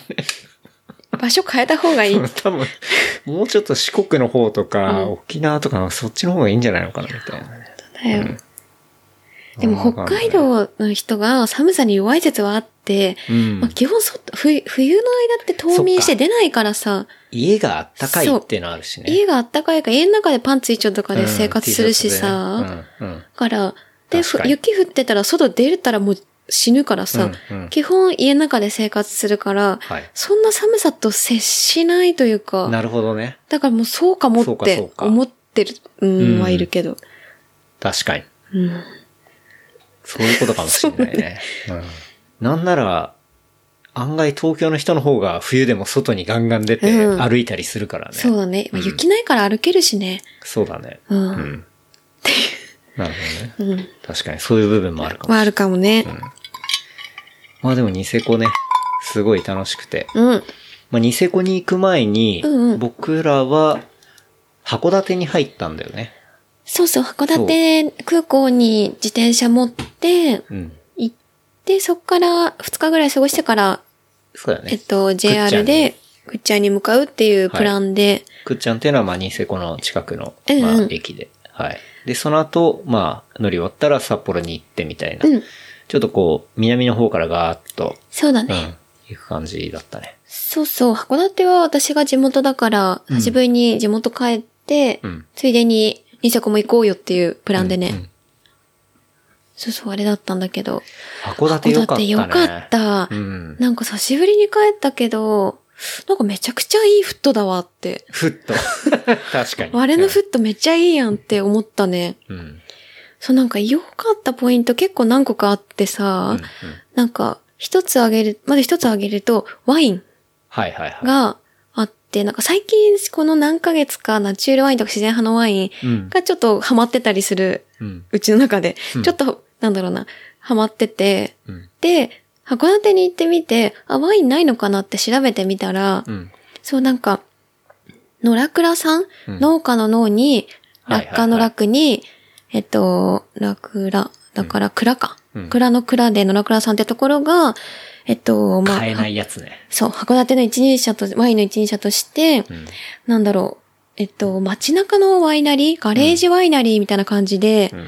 えっと、すごい有、函館の中では有名で、うん。で、全国的に卸してるけど、全然買えなかったりとかして、うん。うん。っていうのがあったりとか、うんあとはあの、フランスで300年ぐらい歴史のあるそう老舗そのモンワテイィナーユリでーしさょ。ん、ドモンティーユかな。そうそう、それを。を見つけて、うんそれが、なんかし、記事に出たのかなそこも、なんだ、今年の秋ぐらいに、函館の隣の北斗市うん。に、ぶどう畑を作って、うんそれうがん、海外のワイナリーが、日本でぶどうの畑を作るって初めてなんて。そうそうそうそう。それをね函館にチョイスして選んでる。んで、その浦倉さんも、もともとは山梨のワイナリーで働いてた。だって。うんうんうんけど、いろんな日本全国見て、函館をチョイスして、函館でブドウ畑をそうね作ってるみたいな感じで、なんかワイン道南めちゃくちゃ熱いっていうのを、が、そうこう、最近の話になってね。で、その、ドモンティーユとかが、んうん。その畑を作るって決めたり、作り始めたのは2019年で、そうそう。ちょうどこの2023年うんに最初のワインが飲めるみたいな、そうそういうフェーズに入ってるらしいよね。そう。うん。なんかその気候が、その、なんだかんだ変化してるんだよね。うんその、まあ、暖かくなってったりとか。温暖化とかかでね。だし、割とフランスのバスク地方とかに近いんだって、道南が。うん。うんで、気候的にってそことだねう、気候的。に近くて、うんうんで、作りたいワインを作るのが、なんかシャルドネとかがそのバスク地方が結構よ、はいいはいい、らしくて。でもその、フランスの、なんだっけ、ドメ、ドモンティーユ。ドモンティーユが、が、割と作りたいところがそこに適してたりとかう、ん。ね。するっていうので、で、それ全然ワイン、なんだろうな、去年とかまで、てか、何ヶ月か前まで、ワインはあんま飲んでなかったしさ、うん。うん。そう知らなくて、で、函館行って調べてみたら、ワイン盛り上がってるっていうのそをうね知なんっかて、結構さ、いろんなお店の人に話を聞いても、ワインすごい盛り上がってるとか、そう、あの、フランスの、どこか忘れたけど畑作ったんだそうよ、みたいな話、まさにその話とそかを結構みんな口々に言っててね。で、実家帰ってお父さんとかにワインがさ、それ、新聞で見たわって言って、ってね。なんかワイン流行ってるんだねよやぱめっちゃ盛り上がってるよね。言ってて。うんそう。だから、なんか北海道といえば、余市ワインだったじゃん、結構。はいはいそれは、すなんだろう、知識がない中でも割と知ってた。うんうん。あとは山梨とか長野が有名なのは知ってるけど、なんか北海道の中で函館の、うんまあ、ランクインしてくるかもっ特にそのて。、函館のあそこら辺のあたり、道南エリアのワインっうん。ていうのがなんかすごいね。そう。国内の人たちもそういう2019年あたりに結構近いところに畑やったりとかさ、そうそ村う。倉さんだけじゃなくて、うん。っていうのもできてるらしいっていうのは後で見て、そうええと思って。ね、んそうそう、ねワインが盛り上がってるっていうのも一つだし、で、そのあとはワインが盛り上がってると、うんやっぱ美味しいご飯もうんうん来るし、で、それでまあ人も集まるしみたいなね。うんなんかそういう動きを、なんだろうな、函館の人たちがなんかすごい期待してるし、そうそう実、際盛り上がってるっていうふうに思ってるしっていうところが、なんかね、あったよすげえいいね。なって思ったよ。うん。そうそう。あとは、なんだろうな、函館で言うと、函館山の方にある西部地区っはいはいはい。ていうの西が、部地区ねそう、激なオんかシャ地区でしょ。そううん。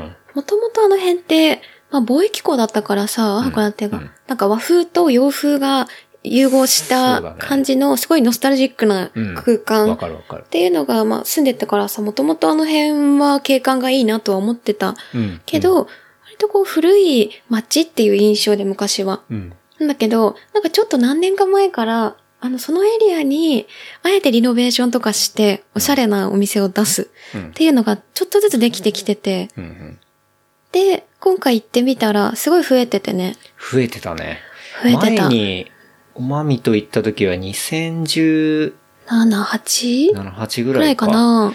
に行った時に、本当にポツ、ポツそと、う、2、あ3の軒かな、でも。そうそう、なんか昔の洋館みたいなうんうとんころをリノベして、おしゃれなお店が、あ、なんか、できそうだうんねとか、あ、こういうのあるんだみたいな感じだったけど、もうその時と比にならないぐらい、そう、できてたよ。ね。うん。で、そこで、マウンテンキオスクコーヒー。マウンテンキオスクコーヒーがう、んうん。ポップアップやっててやっね。てたりとか。で、他にも、まあ近くにハンバーガー屋さんがあったりとかさ、ねなん、かいろいろできてたよできねて。たよね。そうそう。とか、あとは古着屋さんうん。で言うと、古着屋さんロフトっうん。ていうのがあって、うんなんかそこは、なんか東京にいた時ってか、今もいるか。えっと、6、7 10年ぐらい前か。うん。に東京の渋谷のクラブでマミがめちゃくちゃ遊ん、レコードとかうん音楽にハマって、毎晩オルガンバーとか、あの周辺のクラブに行ってた時に、偶然、なんだろう、レゲエとかロカビリーとか、まあクンビアとかそのワールドミュージックっていう分野でイベントやってた、淳平さんって人に出会ったんだよね。うん。うん。で、話してたら、函館出身で、高校の先輩だったの6歳ぐらい上の。うん。うん。で、お姉ちゃんとかともちょっと知ってるぐらいの話とかしてて、うんえーなんて言ってて、で、それでイベントでよく会ったりして、ちょっとお世話になって、で、それでいつの間に、6年ぐらい前に U ターンで函館に帰って古着屋さんを開いてたんだよね。うん。うん。で、そこに初めて行きたいなと思って、うん。で、一緒にそうだのね。行ってみたら、まあなんか倉庫をリノベーションしてて、うん。で、ふなんてすごい天井も高くて、ね。で、服もあれば、で、レディ DJ ブースもあったりとか、うん。で、上はビールで置いてたりとかうん。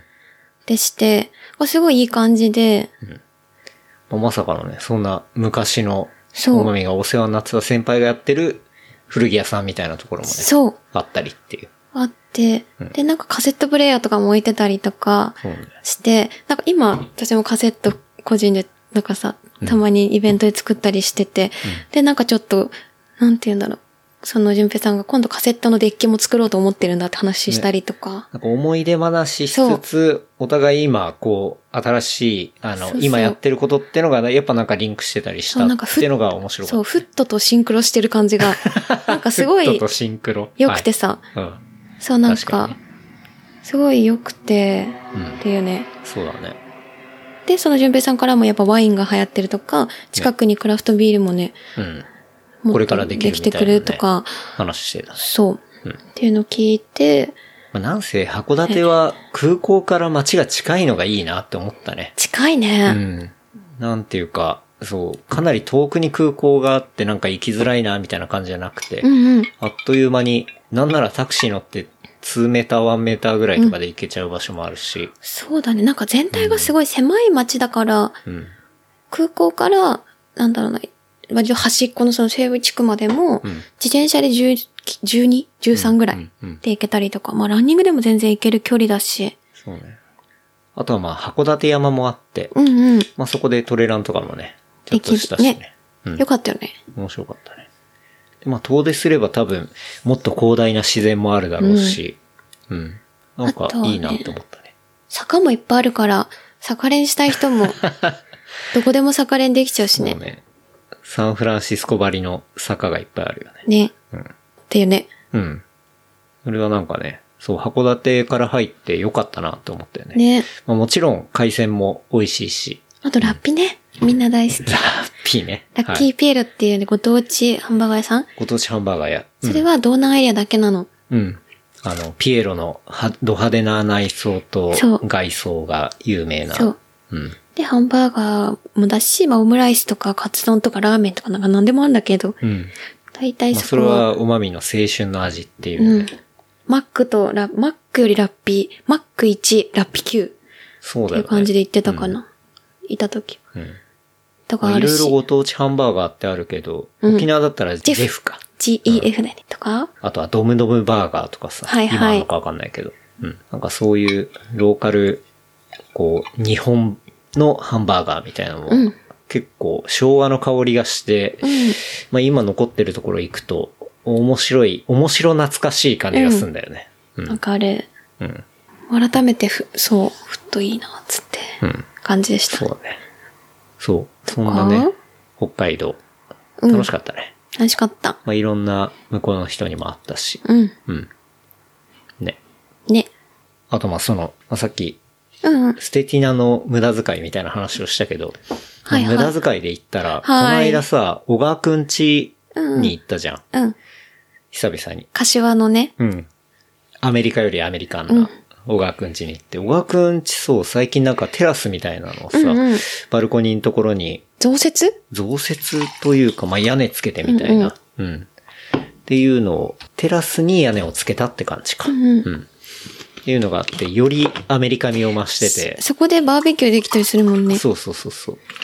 っていうので、まあちょっと遊び行ってさ。うん。で、そこの新設された半外みたいなところで、すごい気持ちよくて。ね、キャンピングカーそ置いてある眺めながそうだらねビール飲んだりして。うんでだわ、まあいろいろ飲んでたら、なんか小川くんが最近バンクシー買ったんだよみたいな話をしてて。で、えっつってね。えどこで買ったんですかっつったら、柏のアリオって言ってて。 えと思って。アリオでバンクシーと思って。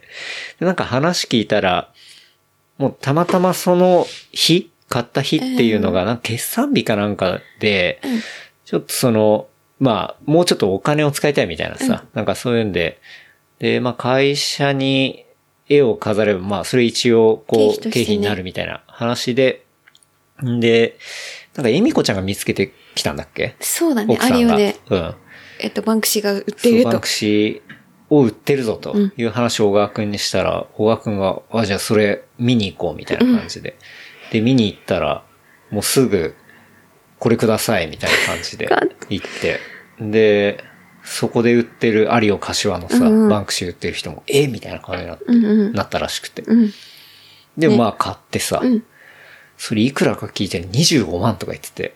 たで、で、ね、それを、開封まだしてなかったそうね。。それが本当にまさに届いたんだよっていうのが、あの、玄関のところにさ、結構大きかったよ大ね。きくあって段ボールで丁寧にね。 50、50ぐらいだったかな。うんうん正方形のやつで。はい。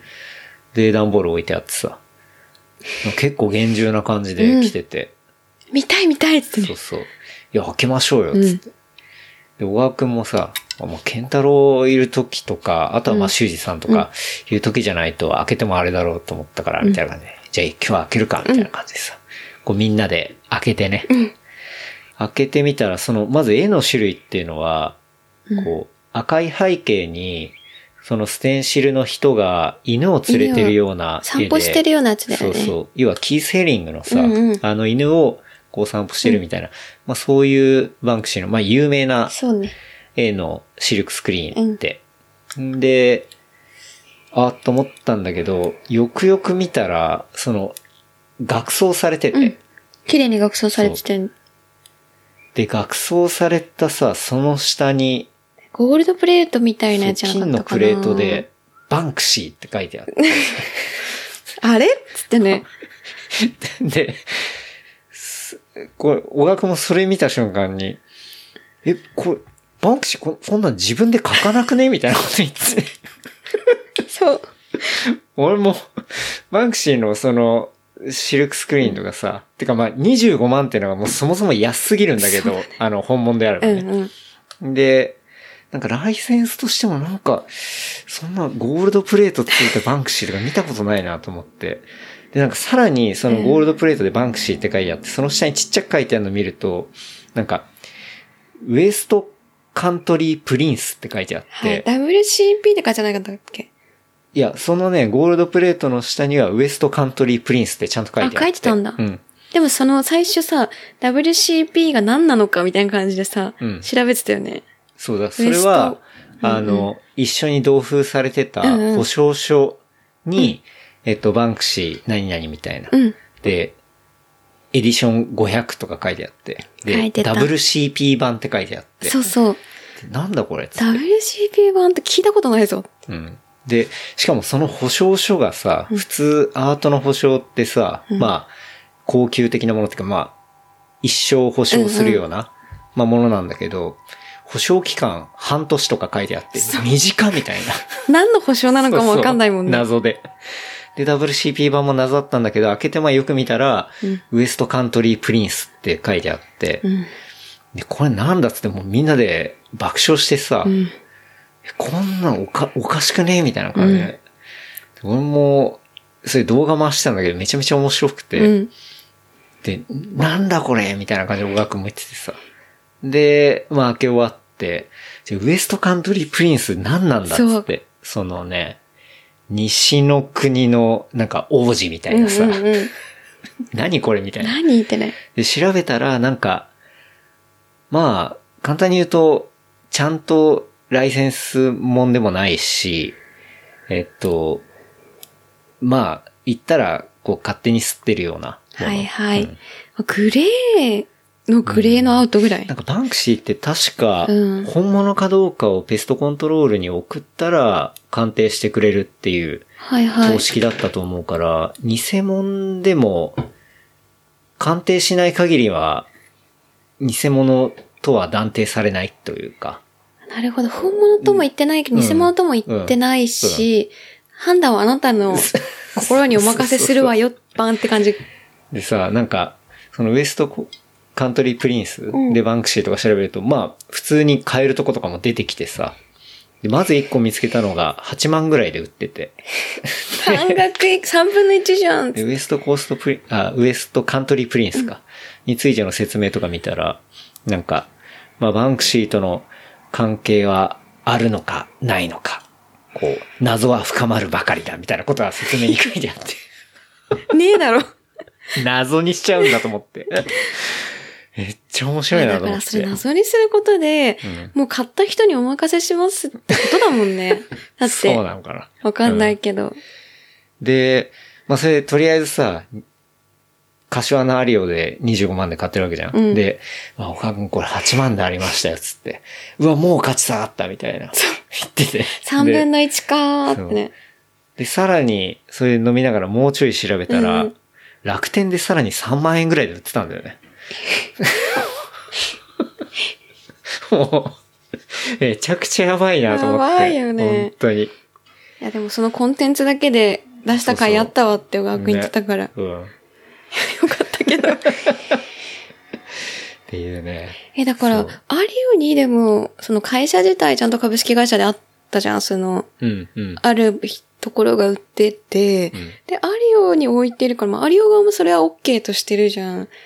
だからアリオが OK って全部いうか、まあ、それを多分、催事とかで、うんそういうものとか、他にもいろいろ扱ってる、あーなんて言うんだろうな。その一部そうで、いう、そう、売会ります社よってことかが、あの、こう、その会社が催事として OK してるだけで、うんうんその中身でどういうものを売ってるかは別に、あまあ中身はあれだけどさうん、っそうそう。ていうね、うん。うん柏のアリオでバンクシーを買った小川くんっていうね、そうだうね。んめちゃくちゃ面白かったもんな。だから結局3万だからもう売れないからさ、うんもうガレージに飾った方がいいよなんつってね。そうだね。言ってたね。うん。いやもう、なかなかやっぱ、あ、こう面白すぎるなって思ったね。面白すぎるよ。うん。また出てくれないかねって言ってんだけど ね。そうだね。かっこやっぱ一番面白いもんな、周りの中 で。なんか、こんなこと起きるってことが起きるんだよね。そうだね。うん。いやー、あれは、っていう。すごいなと思った。もうあの、そのゴールドプレート、うん。額縁に、は、のさ、白い余白のところに、あったゴールドプレート見た時の小川くんの顔忘れられないのね。 えー、何これみたいな。だってその、なんだっけ、プレート見る前とかさ、こあの、僕の子供がさ、なんか、ハサミ持ってさ、うんその、自分も手伝うような感じでガーってあそうね切ったりとかし開た封ら、をねちょっとそれ気をつけろよ、みたいな感じそうでそ。うそう。 すごいり、ね、ダメだ、貴ちょ、重。ちょ、ちょ、ちょ、これ、これさすがに危ないわ、みたいな話を言って ね。全然危なくなかったっつってね。ね。いやー、最高だった。 3万円で売、楽天で売ってますよ、つったら、小田くん、ちょっと種明かし早くないって言われて からね。ね。ね。受けたなっていうね。まあ、それが、小川くん、はいバンクシーを買うっていうね、うん。話でしたけど。無駄遣いで言ったらさう、んうん。小宮さん、小倉さん、はいはいはい。うん。小倉さんが、ほら、エアビのさ、うんうん。動画出たじゃん。うんあれもう、100万再生ぐらいされてんだよね。ねうえ、ん100万いったんだ。そう、100万ぐらいいってたんじゃないかな。うん。それ、広告100収万確か言っ入てで、たと思うおぐに何パーか再生されるたびに行ってほしいけどね。ねあの、まさに、うん。なんて言うんだろう。あのエピソードでもさ、うん話したような感じのストーリーになってて、うんうんもう、大倉さんの音声自体はまあ全カットされてるんだけど、うん。まあでも、数、15秒ぐらいかな、うん。の、すごい雰囲気があって、ああ、いいね、みたいなうん。感じの動画で、大倉さんもちゃんと出てくるしさ、うん。うん。高橋みたいな感じで高橋高橋がね、うん。出てきてて、まあ100万再生になってんだけど、うんそう、無駄遣いつながりって言ったのは、はいあのは、デいィスクリプションのところにさ、ちゃんと小倉さんのうんエアビのさ、サイトリンクうんが貼ってあるんだけどさ、これ小倉さんにも聞いたんだけど、100万再生されて、一件も予約入ってないらし い出な。たね。なんかちょっと値段も高めに設定はしているけど、さ、再生数の無駄遣いって本当だ、一件ぐらい入ってもよくないっめてちゃね。くちゃやばくない ?100 万再生で一件も入んないってすごいと思うよ。なんでだろう。でも魅力的な動画だよね。そうだね。動画はいいと思うけど。うん。で、 一件ぐらい入ってもいいじゃん。入ってもいいよね。てか、うんそのために作ってはいるじゃん、一応、エアビーの。そうだね。ままああ、そのためっていうより Airbnb はのブランド広告なんだけど、けど、でもさ、まあ、出てくれたオグーにもさ、うんウィンウィンじゃないけど、ね、オグーのとこうもん人が入ればもういいじゃんね。ね、なんで入んないの一件も入んないっていう。すごいよな。なんでなんだろう。リンクに気づかないのかなうんいやそういうことではないかそんなことないと思うけどな。だってその動画がいいと思ったらさ、なんかね、まあ概要欄見見たいよね、てうんリンク飛ぶよね。うん。そう。っていうね。まあ、ちょっと無駄遣いつながりだで。からね、つながる。 思い出したけど。そう。もぐらさんね、ちょっと今骨折しちゃっててね。うん。ね、だから、そう。そうだよね本当にお大事にと。うん、もらったお金も、その入院代で消えちゃうんじゃないか心配だけど。そう、小倉さんの、あの、鎖骨を折った時のね、インスタグラム投稿がすごい面白いから、 うんうん。ぜひ見た後に、ちょっとでも薬としたらね、うんあの、お見舞いの言葉を、はい、かけてあげると、 っていうところですかうね。ん。おまみも、うんうん。諏訪湖ウルトラマラソンはいはい。出ましたもんね。そうだね。うん。諏訪湖ウルトラマラソンは長野県の、そまあ、諏訪湖か。うん。その名の通り、そう諏訪湖の周りをウルトラマラソンマラソンすると。うん。第3回で実質コロナとかがあったから第2回うん。開催らしくて、うん、うん。で、48、64、80かなうん。で、えっと、まあ、諏訪湖、一周が16キロだから、はいはい、はい。かけるそれの倍数そでうってそことう、だね3、4、あ、2、3、4かなあ、じゃあ、うん3、4、5? うん。で走るっていうので、まあそう、年末に、そう、画速炎になってから、なんか、レース、ちょっと良くなってきたから、うんなんかレースないかなって思った時にギリギリでエントリーできたのが、うん。まずはこで、うん。そう、ちょっと出てみようかなっていうので、ほほとんど練習もしてなかったんだけど。うん。で、先、先、先週かなうん。出てきて。うん。っていうのでね、うん。まあちょっと体調が悪くてね、おまみさんは。うん。で、体調まが、あすフごいルでは悪くて走りきれなかったっていう感じだけどね。うんうん。そうそう、前日目標タイムをね、一緒に計画してもらって、そう、それの計画だと、まあ、い結構いい感じで走れるっていううん。計画だったんだけど、まあね、体調悪くてちょっと、うおやってなっちゃって、うん。 48ぐらいかな、50いかないぐらいでちょっと、もう、動けなくなってね、うんやめちゃってそうだね。たんだけど、それしてね。まあその体調悪かったのはまあしょうがないけど、まあ大会的には、まあ、なんて言うんだろうな。アットホームな。そう、ザ・ローカルレースでよかったよ ね。そうだね。うん。あとはまあすごい平坦だし、うんうん。ただまああの日はだいぶ暑かったけどね。そうだね。24号、6ぐらいあったんじゃないかな。う、うんん。まあ、諏訪湖は、そうね、景色的にも綺麗だったし、うん、うん。なんか、ね、結構ロングの、その、ウルトラマラソンの練習とかで出る人も多いらしいね。なんか、北海道とかのサロマ湖とかだっけ、はいはいはい。の100に出る前に出たりとか、うんまあ、100K のちょっと練習うん。に出る人が結構多いらしいっね。ていうのでね。行きましたけどね。そうそうう。ん。でもそっからさ、なんか、なんかその出た後で、まあダメだったじゃん。んで、なんか毎晩諏訪湖に沈む夢を見てたんだよ ね。その後。マジでそう、なんかすごいうなされててさ、うん。あそこに沈む夢を見てて、で、なんか、昨日ぐらいかな、いや、なんかこれは、このままだと諏訪湖に沈んで、ちょっと、諏訪湖の思い出がって思ったから、うん。うん。そうなんか自主的に60キロぐらい目標ペースで走ってみたの。うん。でさ、走れたから、うん。多分今日は夢見ないであろあー。う昨日は見なかった。それがずっと、ちょっと悪夢みたいなそ感じになう、ってみたいにな。なってたの。うん。まあでも、そう、完全自粛、実習、リベンジで、うん。そうそう、目標5分半ぐらいうん。で60走れたから、なんか、うん。せっかくのそう、いい諏訪のさ、めちゃくちゃいい街だったからさ、そうだね。そう、今はいい思い出にまたなった。うん。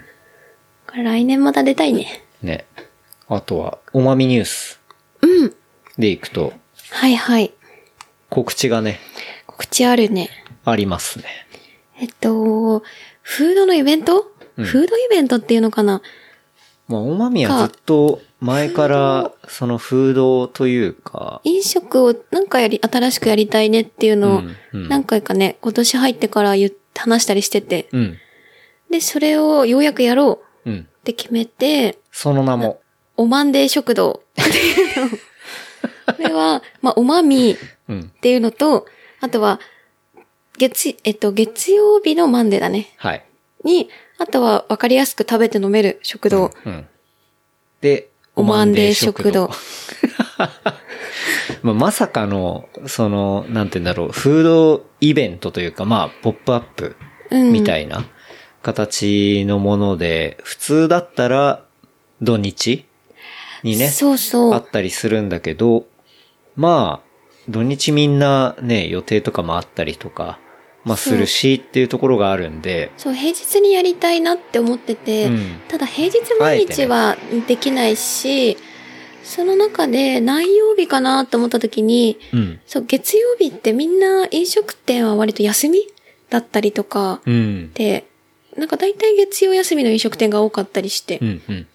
ていうのがあるのと、あとは、なんだろう、大体土日遊んで、月曜意外に暇はいはいはいはい。まあ暇ではないけど、うん。とか、なんか、あと月曜、まあ、金曜にイベントやるって結構あるけど、うん。月曜はあんまないなとかうん。を、まあ、なんか月1月曜だったら、まあ、そんな人来ないかもしれないけど、まあ、ちょっと新しい感じはああるっうん。うん。うん。確かに。ていうので、やろうっていうので、そうだね。うん。 おまんで食堂。で、食堂、一度聞いたら忘れないっていうね。ちょっと際どい名前かな、ね。際どい。でもキャッチーで、そう、マンデー食堂は、ケンタロウと名前をどうしようかって話してるときに、うん。最初、まあ、おまみ、うーん、で、げおまみ食堂、うーん、みたいな話とかしてて、うんじゃあマンデーだったらおまんデー食堂がいいんじゃないって。ね。ね。まあ、とか言って僕は思いついたっていう、ね。そ うそう。ね。そんな感じだけどね。そう。で、開催としては、うんまあ、月に1回、はい。平日の月曜日うん。の、まあ、だいたい夜、うんまあ、5、5、6時から10時とかぐらいかな5、6時。 6時ぐらいから、まあまあ早6時ぐらいか。うん6、7、8、9、10とか。うんわかんない。もうちょっと7、8、9、10とかなるか。まだちょっとかんうん検討中。で、で、初回は今月の6月26いほうほう。はい月。曜日を予来定。たね。626? 626、風呂の日。う。うんん。で、場所は、と前、朝やんはい。もやった、暴露町のうん。プラスロビー。はい。の、えっと、平日なので、まあ、朝の時は駐車場も借りてたけど、うんうん駐車場はなくて、あの、キッチンカーと、はい。えっと、テントうん。の、まあ、だから屋外飲みっていう感じ。うんうん。そう、それも割と、まあ、夏の、なんだろう、暖かい気持ちいい季節だから、外で飲むのもやっぱりいい時期だうんし、っていうので、うん。そこ。で、まあ、ランニングも隅田川近いし、まあ、自転車でパッと来てもいいし、うん。っっていうので、場所的にはそこがいいなと思ったので。じゃあ、6月26日月曜日うん。の、まあ、夕方から夜ぐらいそうだね。まで。で、場所が、朝やんの、あの、場所ってことね。そうだね。あの場所。暴露、バクロ町、暴露町の問屋街問屋街の。プラスロビー、ねうん。で、おまんで食堂なので、まあ、食事をはい出。すというので、月に、今考えてるのは、うん月に1回くコンセプトを決めるフードで、はい。その、例えば、だけど、タコスにするとか、ビリヤニにするとか、うんうんタイ料理にするとか、うんまあ、キッチンカーだから屋台、だからその屋台飯にはなるけど、うんうん。決めて、月ごとで、もう同じものは出ない。うん。月限定。なるほどね。じゃあもう、うん。一月一回で、そのテーマでもう二度と出てこないみたいな。出てこないまあ二度とっていうか、ま あ、しばらくは出てこないみたいしばらくはそれ出てこな。ない。うんうん。っていうのと、で、やっぱり飲み物はお酒が、美味しいお酒を入れたいので、うんうんで、ドリフ、ドリフターズスタンド、はい。徳地にあるうん、大吉さんにお願いして、ドリフのビールを入れる。うんうん入れて、飲む。うん飲める。うんっていうのと、あと、今、今月わかんないけど、後々今、好きなワインとか、うんまあ、焼酎も入れれたらいいかなっていうので、まあ、セレクトして、その食事に合ったものうんを入れられるといいな、っうん。ていうの。ので、検討中いいっすね。です。はい。と、あとは、グッズうん。も、その、まあ、フードとリンクするかわかんないけど、月ごとにはい限定で、まあ、T シャツだったり、まあカ、カセット、オマンデミックスかもしれないし、カセットテープし かり、ああと最近好きなシャツスタイルのシャツだったりとか、なんか、月ごとにはいはいグッズもうん。出したいなって思ってる。うん。いいね。うん。グッズは、その場所でも売るし、し、まあ、オンまあ、ライオンでもン、ラインとかでも。そう、売り方を考えて、うん。っていうのと、まあ、グッズで、なんていうんだ、その、月一の限定のもん、フードだから、はい。そのつ、提供するフードのレシピもうん。公開して、グッズと一緒に、なんだろうな、T シャツに、レシピ付き T シャツでもいいし、はいはいなんかレシピをもう完全うん。公開して、この作り方とかも出せると新しいかなっていうのは考えてた。うん。そうね。うんなんかやっぱ、そこの場所でしか食べられなくて、グッズはね、来れない人はグッズしか、みたいなところだと、あれだから、まあ、ちゃんと買ってくれた、グッズ買ってくれた人にはレシピがついてきて、うんうんちゃんとそれ通りにやれば、あの、そのオマンデー食堂の、その1回のやつってのが再現できるみたいな。そう。だし、まあ、おまあ、平日だし、平日で、ていうか遠くて来れなかった人がいたとしても、んまあ、グッズで買って家でも、うん。それいがやそういうことだね楽しめる。うんうんううん。うんっんていうのはなんかあんまりないかなって思うっん。て、そういうちょっと新しい風、飲食店の形、うんポップアップうんをなんかできればいいなっていうので、うん。まあちょっと今月は試験的になるかもしれないけど、うん。うん。まあ寒くなるまでだからまあ5回ぐらいうん。やりたいなっていう感じかなおういいっすね。うん。オマンデー食堂指導ということで、スタートと。だから、おマンデーはひらがなで、食堂は漢字だよね。または、より際どい。または、O、OH うん。で、マンデーで MOND、うん。 AY、まあでもでもいいし、まあ、うんなんでもいいんだけど。まあ一旦、ひらがなで、うオんうんマンデーで、食堂でいいんじゃないうん。まあ、いろんなデザインにはい、あの、派生したりするかもしれないけうん。どね。そうそうう。ん。うん。だからまあ、そう、なんか、ね。そう。なんかもともとね、飲み屋さんというか、まあ飲食店がすごい好きっていうのもあったし、まあ料理作るのも好きで、うん。そういうなんか飲み屋さんで会った、会うっていうとか、そういうのもすごい好きだから、なんか昔からちょっとやりたいなっていうのがあったから、うんうんそれをちょっと新しく、まあ試しにやってみたいうん。っていうので、いいっすね。大判で食堂はい。です。 6月26。 6。うん。あの、朝屋の場所でと。はい。オマンデー食堂。うん。楽しみですね。ね。うん。俺、中身がどういう風になっていくのかっていうね。ね実際、じゃあ、初回、料理というか、まあそういうテーマは何にしようとか決めてんの何を作ろうみたちょいっな。とまだね、何が、そうだね。ちょっと検討中だけど、でも6月26日、まあまああっという間に来るからね。そうそう。ちょっと、うん。明確には決めてないけど、まあいろいろちょっと考えてます。うん。情報はどこで取る感じ情報どうしよう。アカウント新しく作らなくてもいいよね。作んなくてもいいと思うな。マミのアカウインンストタがか一番いいなんじゃないのうん。うん。そうそう。1年ぐらい前に公開したうんイラストのアカウントで、うん。かなうん。まあ、で、おまみさんのアカウント情報をは出、して、ハイパーおまみで検索すれば出てきますね。なのでそこで、そうだね。フライヤー的なのと、うんグッズと、っうん。て感じかなうん。詳細を乗っけてく。うん。かなおまんで食堂。うん。まあ、月曜日ね。月曜日。まあ、ちょっと、食べに来て、飲みに来てみたいな感じですかね。うん。うん。ね。隅田川も皇居も近いから、うん。うん。 その後走ってから来ても、屋外だから汗の匂い気にならないし、と。そうだね。うん。うん。じゃあ、おまんで食堂。楽しみですね。はい。他、告知、ああ、そうだ。T シャツね。 T シャツうん。そうそう。T シャツは、久々のネタで作ったのが、ハイコンテクスト T っていうのがあって、あれは2年前ぐらいに、オレンジのロン T で作ったうんのがオリジナルで、んで、結構あれ、個人的に気に入っていて、うんうん。うん。で、それの T シャツバージョンっていうのを、ちょっとこの夏、まあ、セルフリバイバルじゃないけど、なんか作りたいなと思って。んで、作ったっていうのを、まあちょっとストーリーとか、インスタとかに上げたんですけど、ううん。ん。それを、まあこれ配信してる週の水曜にはあ、出来そうか週な。来週じゃな来週い、という今か、週配か。信する週、この、これを出してる週の水曜日。はいはい。はい。二日後ぐらいだ。うん。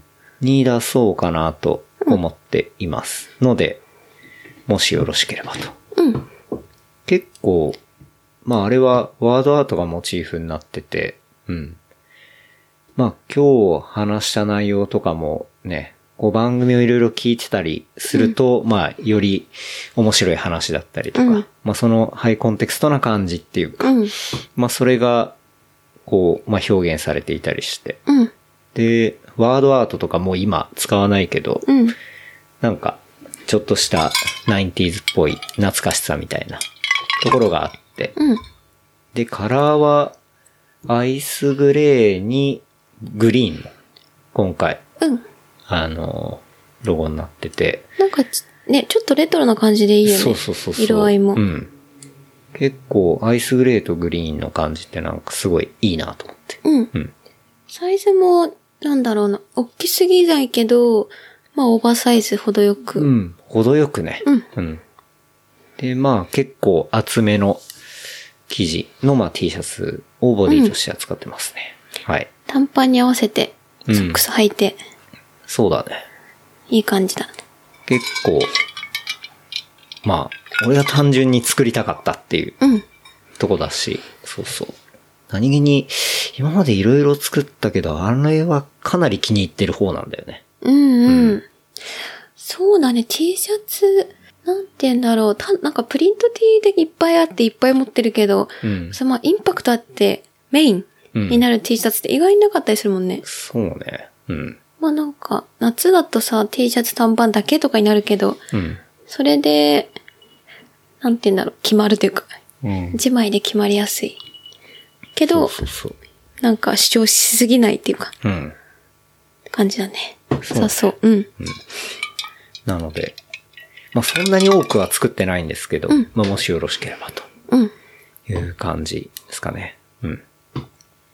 まあ多分、初期に作ったその2年前のやつとか、もう来てくれてたらだいぶいい感じにやれてると思うんで、うんまあ新しいね、カラーのバージョンもぜひゲットしてもらえればと。うん。半袖だもんね。そうだね。半袖なんで。一サイ回ズドはミーさんからね、はいあのー、そのオレンジバージョンのやつ、うんこれ新しいのないかなみたいな感じで 聞かれたことがあって、えーそうそうそうそう。結構なんかいろんなところで来てくれてたりとかしたみたいで。うん。サイズはサイズは ML、XL とかかな。うん。まあ、そんな感じかな。うんなので、ぜひ、はい。というとこですね。あと、そうだ、6月の中旬ぐらいに、うん。別にイベントするわけじゃないですけど、大学でちょっと授業をするみたいな、うんうん。あの話をもらって、実は、うんとね、一昨年にもリモートで授業みたいなことはやったことがあって、うんうん。まあそれはちょっと、まあ番組絡みというか、うんうん。まあそういうものをどうやってやっていくみたいな。うん。で、そうそう、まあそんな周りの話をしたんだけど、うん。うん。あの、学生さんに。で、それの、今回まあコロナも終わったから、うん。あの、対面で、こオう、フラ大イン学でにやっ行っていくて、そうそうそう。行って、ちょっと一コマやるみたいなのを、こう、やったりとかっていうのは個人的にあったりします。うんう。うんん楽しみだね。楽しみ。なんか結構ね、やっぱそういう、なんて言うんだろう、まあ、一コマ分とか、うん。話すことを考えたりするのって、自分の整理にもなったりとかして、うんうんすごくね、まあ面白い。うん。うん。だし、なかなか、なんて言うんだろうな。ね、大学生とかの前で話すことってそんなないもんね。うん。なんか割と、そう、経済っぽい、あの、ことをやってるようなうん。語学科らしくて、うん。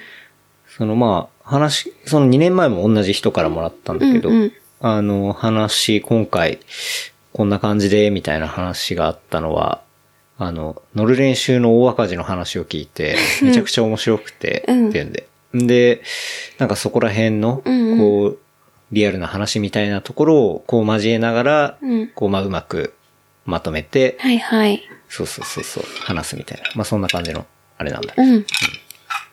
ていうのをね、やってこようかなとうん。思いますあれ、一コマだから 45? いや、一コマ90分ぐらいあるよ。 90分かうん。だから、まあ、質疑応答とかが、まあ、30分ぐらいだとして、まあ、 30分だいたい60分ぐらい60分ちょいぐらいとか、っていう感じだけどね。うん。そう。ちょっと、その日は、西の方に行くんで、ね。うん。っていう感じですかね。うん。楽しみ。ね。そうそうそう。いろいろね、新しいことをやっていきたいからね。ね。うん。そんな感じかなだから来月は OMM ライトバイクがあるからね。7あ月ーでも。うい来月か。はうん。いはい。それは7月末だもんね。そうだね。だから、ちょっと最近詰めて詰めてだったけど、うん。一旦ね、ちょっと落ち着いてそうだっね。て感じですかね。うん。うん。ですね。うん。はい。いや、今日はそんな感じですかね。まあ、おすすめコンテンツとかはね、ちょっと、まあ、今日出たやつを、すごい楽しみにしてたドラマがあって。はいはい。とか、何個かあるよね、最近見て面白かったの。けあど、るね。うん長くなるからまた別で。また別でやりたいかな。まあ、今日公開になってるのは G アイドルっていう、ザ・ウィークエンドが、まあ、制作、まあ、プロデューサーみたいな感じなのかな。で、入っていて、ユネクストのうん HBO? うん。そう、HBO のオリジナルのやつで、結構ね、まあ、ユーフォリアのうん。キャストが、スタッフがうん。作っていたり、で、ジョニー・デップの娘が、ねまあ、基本、まあ、ヒロイン役というか、うんまうあ、ん。そういう感じなんだけど。そう。そのドラマが、えー今日からはい。 UNEXT で見れるということなんで、すごい、俺はも楽う、しトみだレーねラー見ててめちゃめちゃ楽しみだなと思ってたんで、まあちょっと見てみて、うん。まあおすすめだったら話します。そうだね。そんなとこかな。うん。はい。いや、今日はね、あの、そう、最近やったことまとめですね。と告知。うん。でした。はい。はい。というわけで、今日ははい。久々におまみとワンオワンでしたね。はい。うん。まあ、まずね、直近で言ったら、626のオマンデー食堂をね、うん。まあ、もし、そうですね、ここら辺にいて、行けるって人いたので、あぜひ遊びに来てほしいですね。ね、うんちょっと初回だからまだ試行錯誤でやっていくと思うけど、うん。温かい目でね。見てもらえればと思いますが。はい。こんなとこかな。うん。じゃあ、事務連絡させていただきます。えー番組の感想、フィードバックは、ハッシュタグレプリカント FM、ハッシュタグレプリカント FM までいただければと思います。あとは、話した内容をまとめた小ノートは、レプリカント .fm で見ることできますので、こちらも合わせてチェックしてみてください。はい。はい。なんか、言い残したことありますかうん。大丈夫ですかはい。はい。それでは、おまみさん、ありがとうございましはい。また来週た。。また来週。